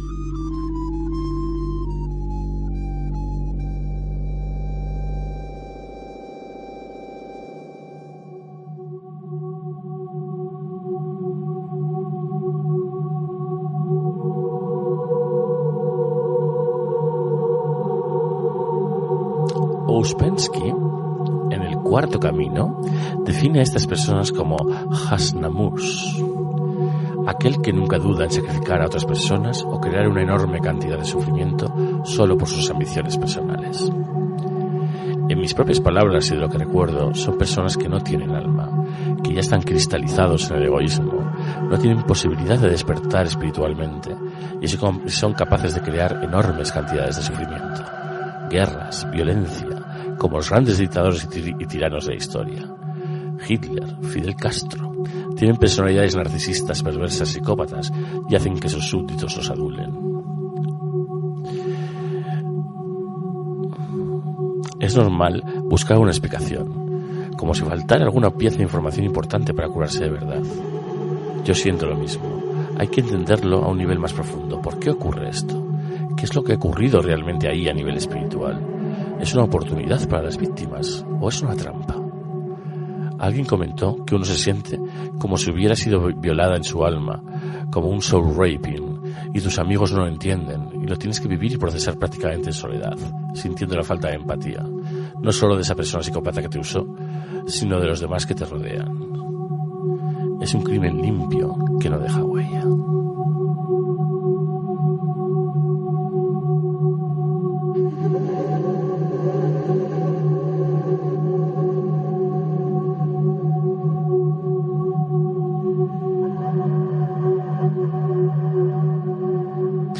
Necesito ayuda.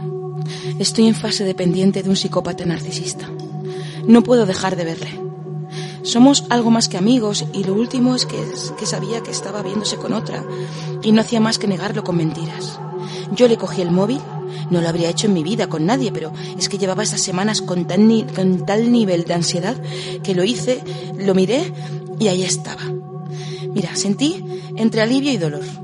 Yo se lo dije claro y me ha envuelto de tal forma que soy una persona que está mal de la cabeza por haber mirado su móvil. Ni una explicación a tantos meses de mentiras me dio. Es un manipulador, es frío. Como datos adicionales, también puedo decir que ama a Hitler con todo lo que implica, desde las ideas políticas hasta la belleza de los desfiles nazis y que tiene su propia idea de la justicia y que puede hablar horas y horas de las razones por las que mataría a la gente que trabaja en un juzgado y cómo lo haría. Siempre me, ha tomado, me, había tomado esto a broma y no sé hasta qué punto lo haría. Eh, su padre también era muy mentiroso, no sé si era un psicópata, pero necesito algo que me haga despertar y alejarme de esta persona tan dañina. Decidme algo, por favor.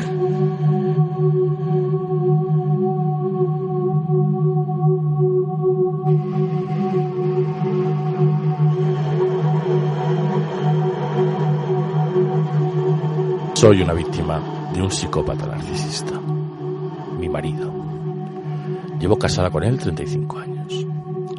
Antes de conocerlo yo era feliz, alegre, y desde que me casé con él no he dejado de sufrir ignorando el motivo. Sentía una gran culpabilidad, ansiedad, enfermedades que me hacían ir al médico y no eran reales, como intestino nervioso, dolor de, de cervicales, dolor en la mandíbula, insomnio hasta que escuché vuestro programa y me di cuenta de que estaba en manos de un psicópata narcisista que se ha dedicado toda su vida a amargar la mía, creándome un sentimiento de culpabilidad, un sentimiento de sentirme despreciable y hundida. Le he plantado cara y está muy violento. No me agrede físicamente, pero sí psicológicamente. Me ataca fría y despiadadamente. Me cuesta recuperarme de sus ataques, pese a que sé que los hace porque es como es. Quiero dejarlo porque sé que es la única forma en la que yo voy a poder ser feliz y ser persona, pero no puedo. Lo amo y lo odio. Quiero que no esté conmigo y cuando no está, lo echo de menos. Tengo que romper con él porque me está hundiendo y no puedo hacerlo.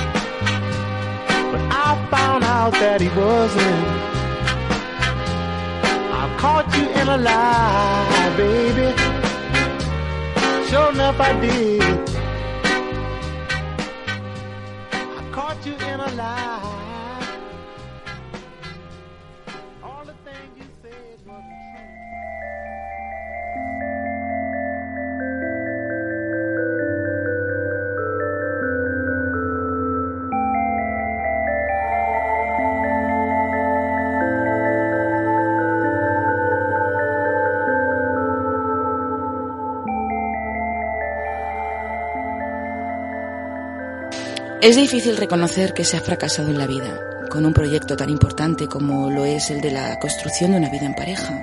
Pero es mucho más triste seguir sumergido frente a la realidad, tantas veces negable, de una situación que día a día marchita el alma y la autoestima. La situación del psicópata narcisista es irremediable, casi como el diagnóstico que una enfermedad terminal, pero con la gran ventaja de librarse de la situación solo con enfrentar la realidad y reconocer que aquello en lo que un día pusiste tu mundo no era más que una farsa.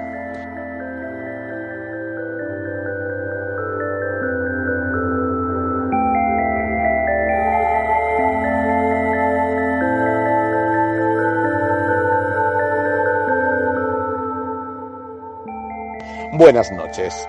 Qué mierda este programa que nos expone.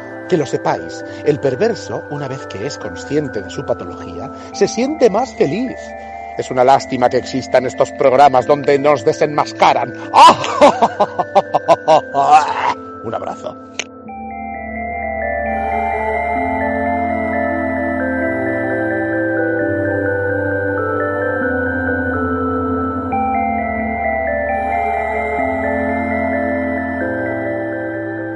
Gracias por todo lo expuesto. Por todo esto expuesto he comprendido lo que he vivido y gracias a la vida soy sobreviviente. La vida con una persona con psicopatía es una verdadera batalla donde tiene que romperse esa relación que es destructiva para la víctima, pero también para los hijos. Puede llevar tiempo salir de esa relación porque todo está cubierto de falsedad. Lleva tiempo desenredar para llegar a la verdad y la víctima muchas veces está debilitada y su autoestima está baja. Sobre todo, sufre de confusión. Su memoria ha sido dañada y sin embargo hay que correr para salvarse. Hay que alejarse del psicópata. Toma tus hijos y sal. No volver, para nada. Dejar todo, porque es la única forma de salvarse.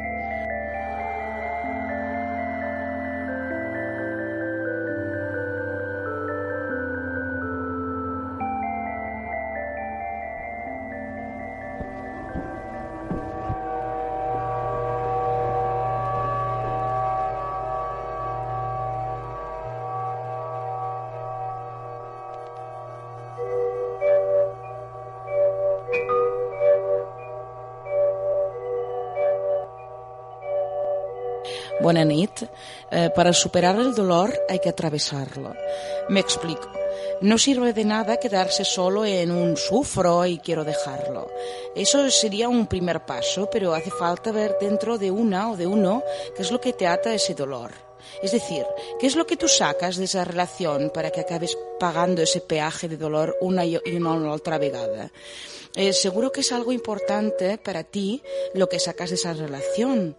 Hasta que no sepas qué es, y tienes que ser sincera y decírtelo en voz alta y escribirlo, hasta que no sepas qué es, no lograrás desarticular ese vínculo. O lo volverás a reproducir con un otro individuo.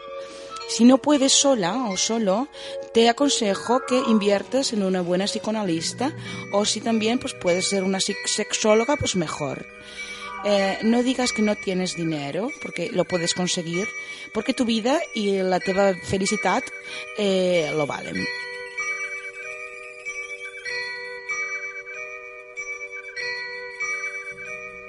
La vida está primero. Volver a recuperar la paz poco a poco se encontrará a sí misma.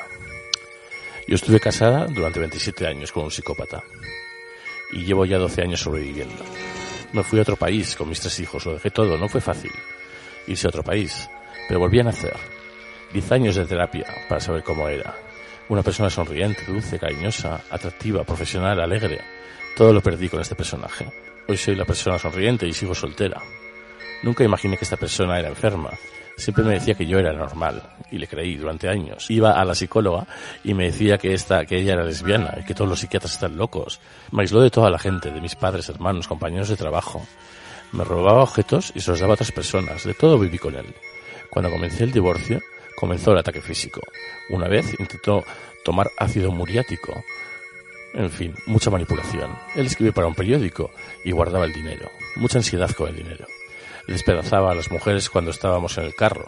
Fingía mucho, no quería a su mamá, le hacía sufrir. Todo lo que escribe, aquí lo tiene él. Él tenía trastornos del sueño. Me imagino que sus pensamientos no eran normales pero físicamente era caballeroso, cautivador. tenía mucho trastorno sexual y vive ahora con una mujer joven. Tiene contacto con nuestros hijos, pero a mí no me habla desde hace 12 años y es mejor así. Hace como dos años, por una emergencia, necesité llamarlo. Tomé el teléfono y cuando oyó mi voz comenzó a hacer ruidos guturales y hacer ruidos con el teléfono. Yo, pienso, yo pensé, qué mal está este hombre. Tiene 59 años, dos años menos que yo. Y cuando me entero de todas estas informaciones me evalúo y pienso, me salvé, nací otra vez y pido la vida que proteja a mis descendientes. No le tengo rencor, lo perdono. Me perdono también a mí mismo. Y he alcanzado la paz. Deseo que todos los afectados con este trastorno salgan adelante. No miren atrás, aléjense. Todos pueden.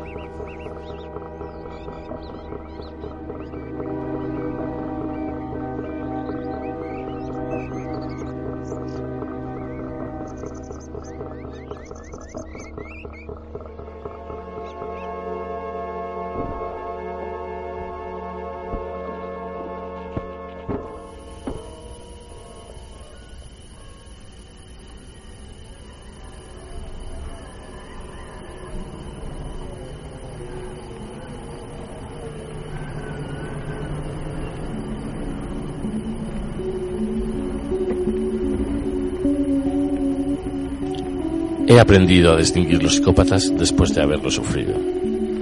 Son mentirosos. Tienen generalmente la misma postura y gestos cuando mienten. Y a veces se olvidan de la mentira que te dijeron y caen. Son seductores. Te estudian en qué fallas, qué necesitas. Son verdaderos depredadores y cuando los enfrentas, se ofenden o te dan la vuelta y te hacen sentir culpable y se van ofendidos. Si tienen dinero y algo de poder, son los dueños de la verdad. Siempre uno es el equivocado y siempre vuelven después de un tiempo si no te lograron doblegar o están obsesionados contigo. Como he leído de ciertos expertos, lo mejor es el contacto cero. Y con el tiempo te sanas. Ellos son basura, recuerden, basura. Y aléjense, porque te envuelven. Y si te enamoras, saben dónde pegarte, te estudian. Yo tengo un hermano psicópata y lo sufro. Pero ahora, después de toda una vida, sé cuándo se hace la víctima, porque pasan de victimarios a víctima y viceversa. Aprendí después de mucho que cuando necesitaba algo me daba afecto y me trataba bien. Y yo caía, me ha robado, me ha estafado, me ha golpeado y me ha bajado la estima. En fin, es genético. Tenía yo seis meses y me lleva dos años y entró en la habitación y me dio una cachetada. Mi madre lo contó siempre como anécdota, porque ella tenía también a mi tío psicópata y ahora sabe que si me toca llamo a la policía, no le, no le demuestro temor. Lo peor que se puede hacer, no le muestro ira, uso el poder de la palabra y autoridad, pero me sigue psicopateando en lo que puede. Ya sé quién es. Cuando me viene con algo de, que debo aceptar o hacer según él, callo, le sigue la corriente y me río por dentro. Mientras habla, veo cómo me está manipulando. Yo ya no me lo creo. Hago la mía y en el momento le digo, claro, tienes razón, chao. Hasta luego. Con la ayuda de Dios Todopoderoso te descubrí, ya no me vas a joder más. Es difícil cuando es familiar y si también es violento, lo mejor es no enfrentarlos y hay que alejarse de los seductores depredadores que te quieren ayudar. Te alaban y después se muestran tal cual son. Pero no lo vemos. Nuestro error es no saber que existe el psicópata. Nos engañamos y justificamos. Pues a la primera que lo descubras, chao. Gracias vida, más tarde que nunca.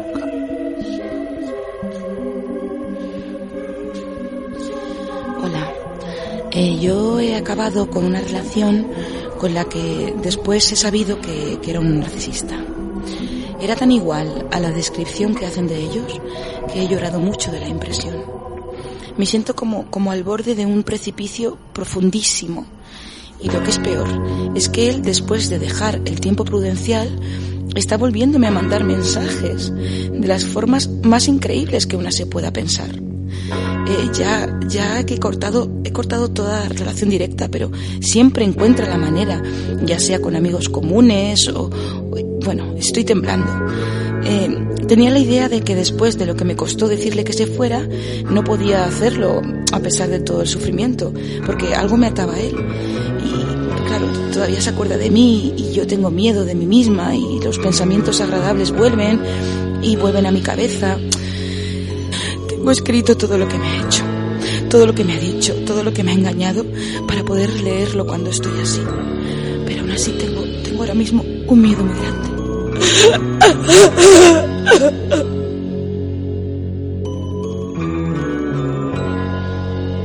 Por fin puedo contar algunos de los casos sin ninguna incomodidad, pues después de pasar un año incómodo, ahora no me parece nada complicado. Esta historia no se me va a quedar dentro, todo lo contrario. La sociedad está llena de este tipo de gente. Hay que enfrentarlo. Por ejemplo, una vez habíamos salido a cenar y ella se fijó en un hombre que a mí no me pareció simpático. Y ella me dice, este tío es un horror. Y enseguida se va y se coloca enfrente de él mirándole con una mirada que daba miedo. O varias veces cuando le preguntaba cosas, me contestaba con una voz seca como si fuera un personaje mecanizado. Manipuladora con todos y con todo. Sus amistades no tienen nada que ver con ella. Son gente buena y tranquila. Está con ellos para aparentar que es una chica sencilla y buena, cuando en realidad los odia por ser gente común. Ella se siente de otro nivel. Cuando me hablaba o escribía algo sobre el amor, parecía que lo hacía una niña de 10 años, era cutre y falso. Claro, como que es que no saben lo que es.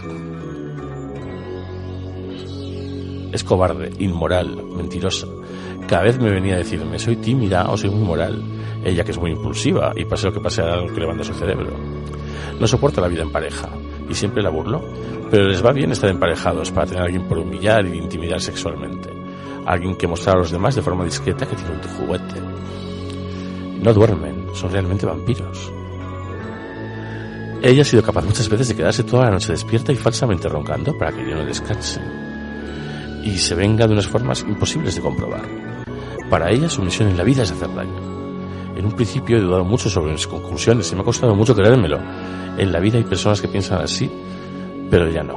Todo eso me dio muchas respuestas sobre la sociedad en la que vivimos y entendí que no todo funciona con la lógica.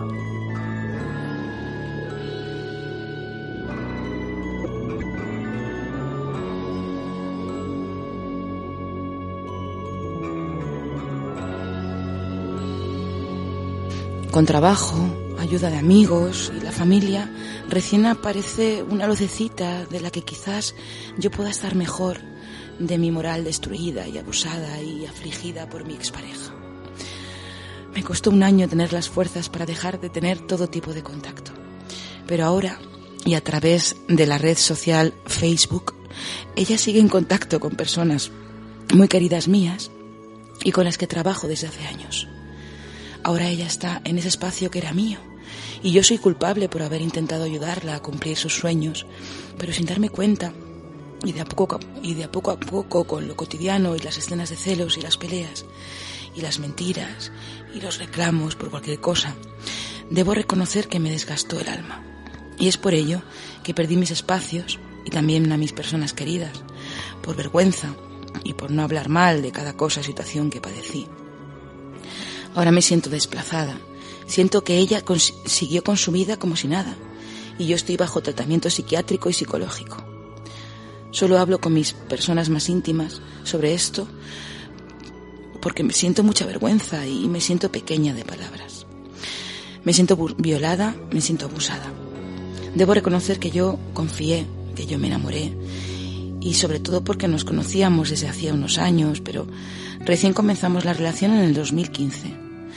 Yo, bueno, quiero agradecer, gracias por este programa, porque no saben cuánto alivia escuchar lo que una padeció. Sobre todo porque dentro de cuatro paredes se vive una pesadilla y por fuera uno no sabe cómo explicar todo esto. Y eso lleva a sentir una impotencia y unas ganas de que alguien haga justicia, porque sigue impune. Les juro que respirar hondo y tener fe y paciencia es un ejercicio que hay que hacer minuto a minuto. Gracias otra vez por el programa de Cita Bellán.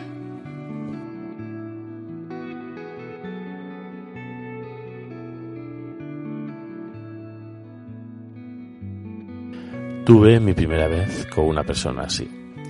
Sacrifiqué todo por él porque me enamoré de verdad y amé de verdad y pensaba que él también. Hace ya cinco años que lo conocí. Actualmente llevo dos meses separada de él. Ya no siento nada por él. Hasta hoy ha sido el único hombre en mi vida, pero esta noche voy a cambiar eso. Porque me busco y por curiosidad me decidí a verlo. Hubo un día que me comentó que fue a ver un psicólogo y en la escala máxima, que era un 40%, él tenía un 35% de psicopatía. Así que me puse a la tarea de buscar soluciones, consejos, opciones, características, para analizar si podía darle otra oportunidad, ya que hacía tiempo que me estaba buscando incluso el llanto pero al enterarme de todo lo que conlleva, me siento horrorizada, arrepentida y con mucho miedo y rechazo por él. Tengo que verlo de nuevo para algunas cosas del divorcio, tal vez, pero lo que quiero es quitarme esa sensación tan horrible que siento por haber pasado tanto tiempo con una persona así y olvidar qué me, qué me pasó. Siento que nunca me voy a perdonar a mí misma.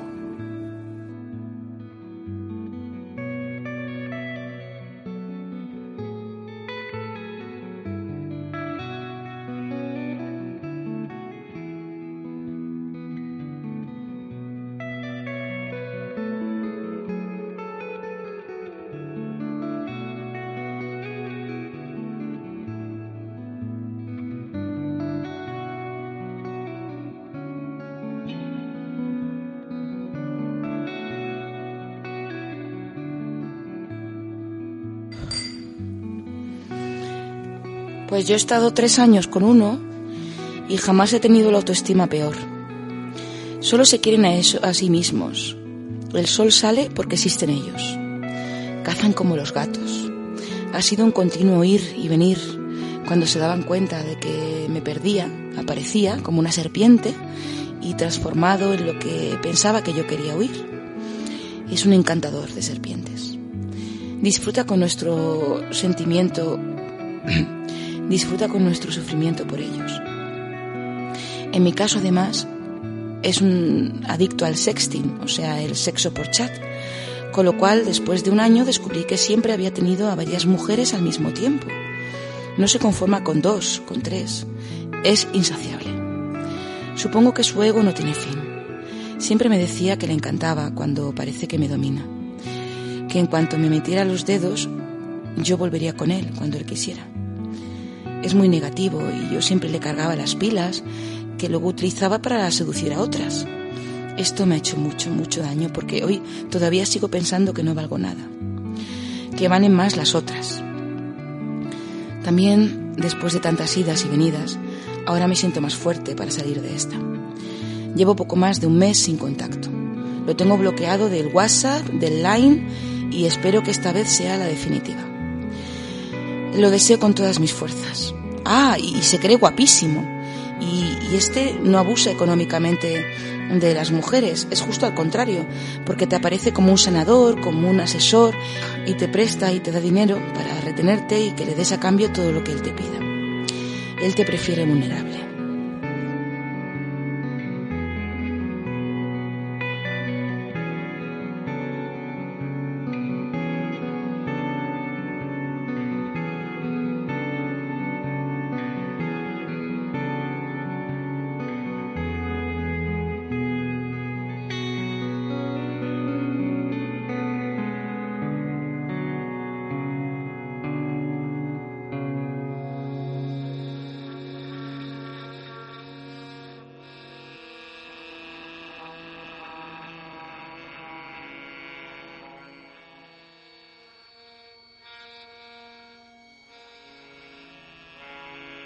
Ayer fue mi cumpleaños y mi ex psicópata me felicitó. No me había escrito ni un SMS desde hacía seis meses. Y ahora estoy muy triste otra vez. Yo quería que me escribiera en mi cumpleaños, pero me afectó, me afectó. Le contesté, psicópata. ¿Qué problema? Se fue con otro tipo, me engañaba y lo que más me dolió y me duele es su actitud condescendiente conmigo. Es como si dijera, eh, es un pobre tipo, déjame tratarlo bien. Debo agregar que él sí es psicópata, pero no aproximado, sino un mil por cien. ¿Por qué no logro superar esta sesión? Es increíble. Ayer estaba saltado, pero hoy me derrumbo. Es que nunca se podrá arreglar esta relación. Es imposible. Es un monstruo que me trata con un terrible cariño que me da más asco. Me gustaría echar el tiempo atrás. Aunque no sé para qué, ni cómo corregiría esto que ocurre. Si el tiempo se echara atrás, volvería con él. Ya no quiero pensar más en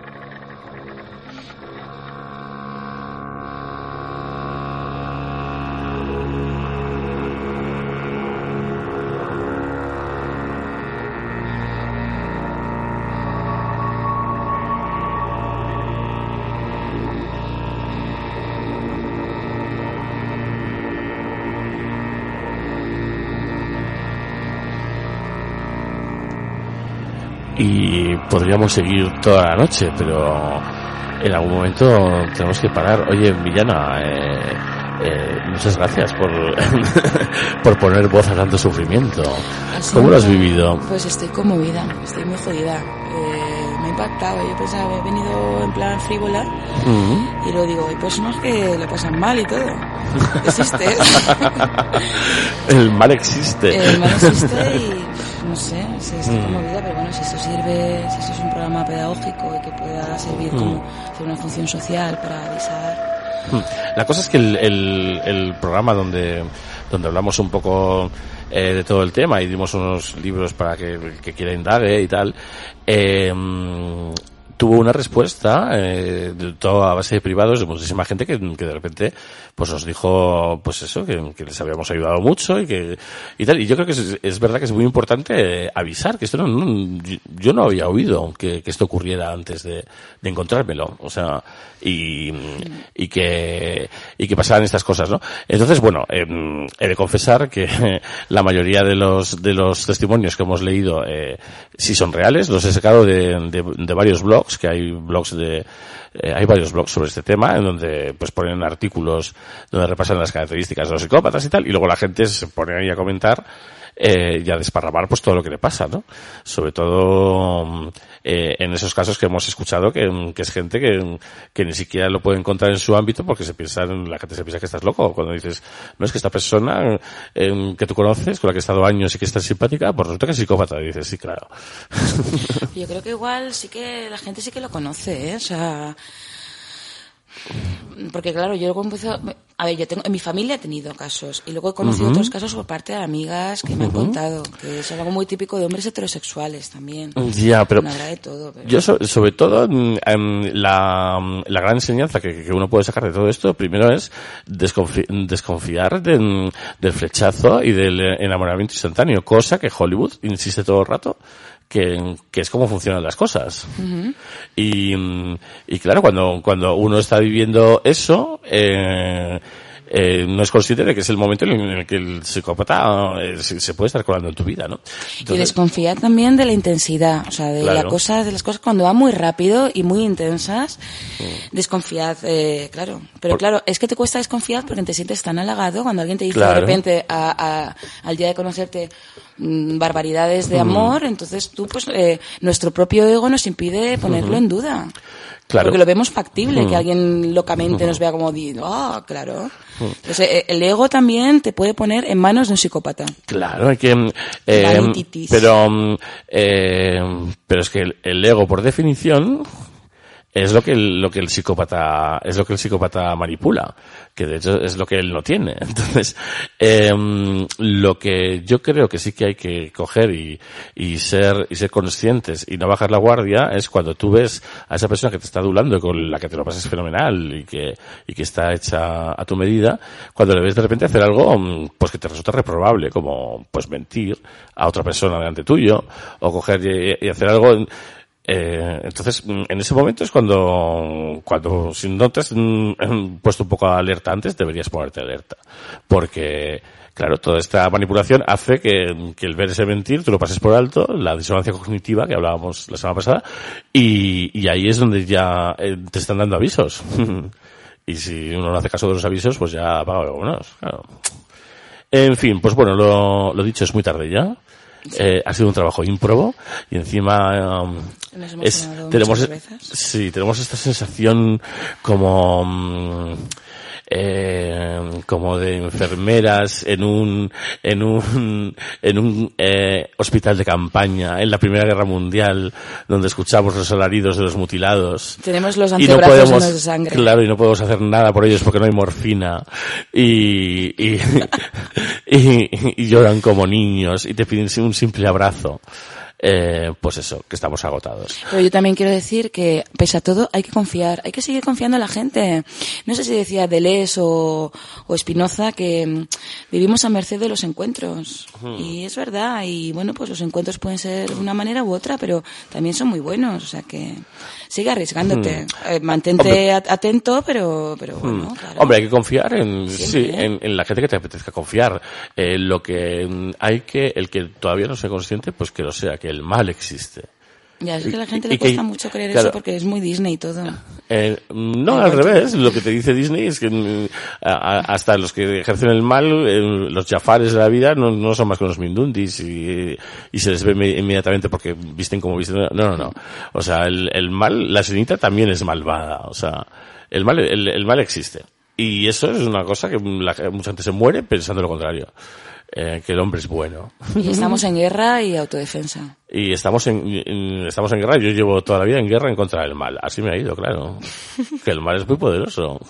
Luego mm, haces bien y haces ese programa que, bueno, pues, Mm, vamos, sí, he hecho por lo menos esta pareja de programas que tienen una intención, por lo menos, eh, pues eso, eh, una intención ¿no? informativa, social, altruista. Y ya se acabó, Y ya este ya no habrá más. O sea, Em, el próximo, otra cosa mariposa. Claro, sí, sí, a priori, a priori ya el tema ya está dado por zanjado porque yo creo que no hay que insistir más. Yo creo que en- entre lo que dijimos la semana pasada y lo que y todo lo que se repite en todos estos testimonios eh, es suficiente. El mensaje ha llegado. El mensaje está enviado. Eh, Y el que lo quiera recibir, pues eh, que lo reciba y ya está.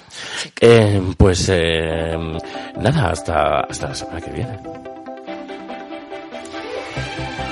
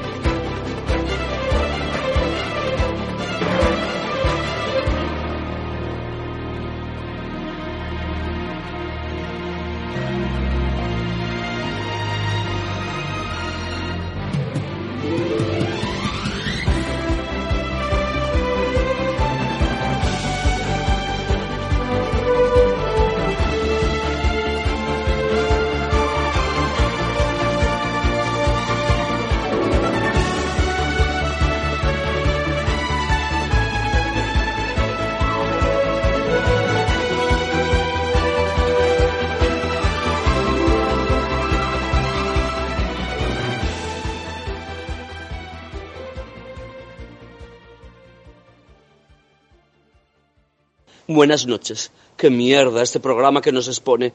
Que lo sepáis, el perverso, una vez que es consciente de su patología, se siente más feliz. Es una lástima que existan estos programas donde nos desenmascaran. Un abrazo.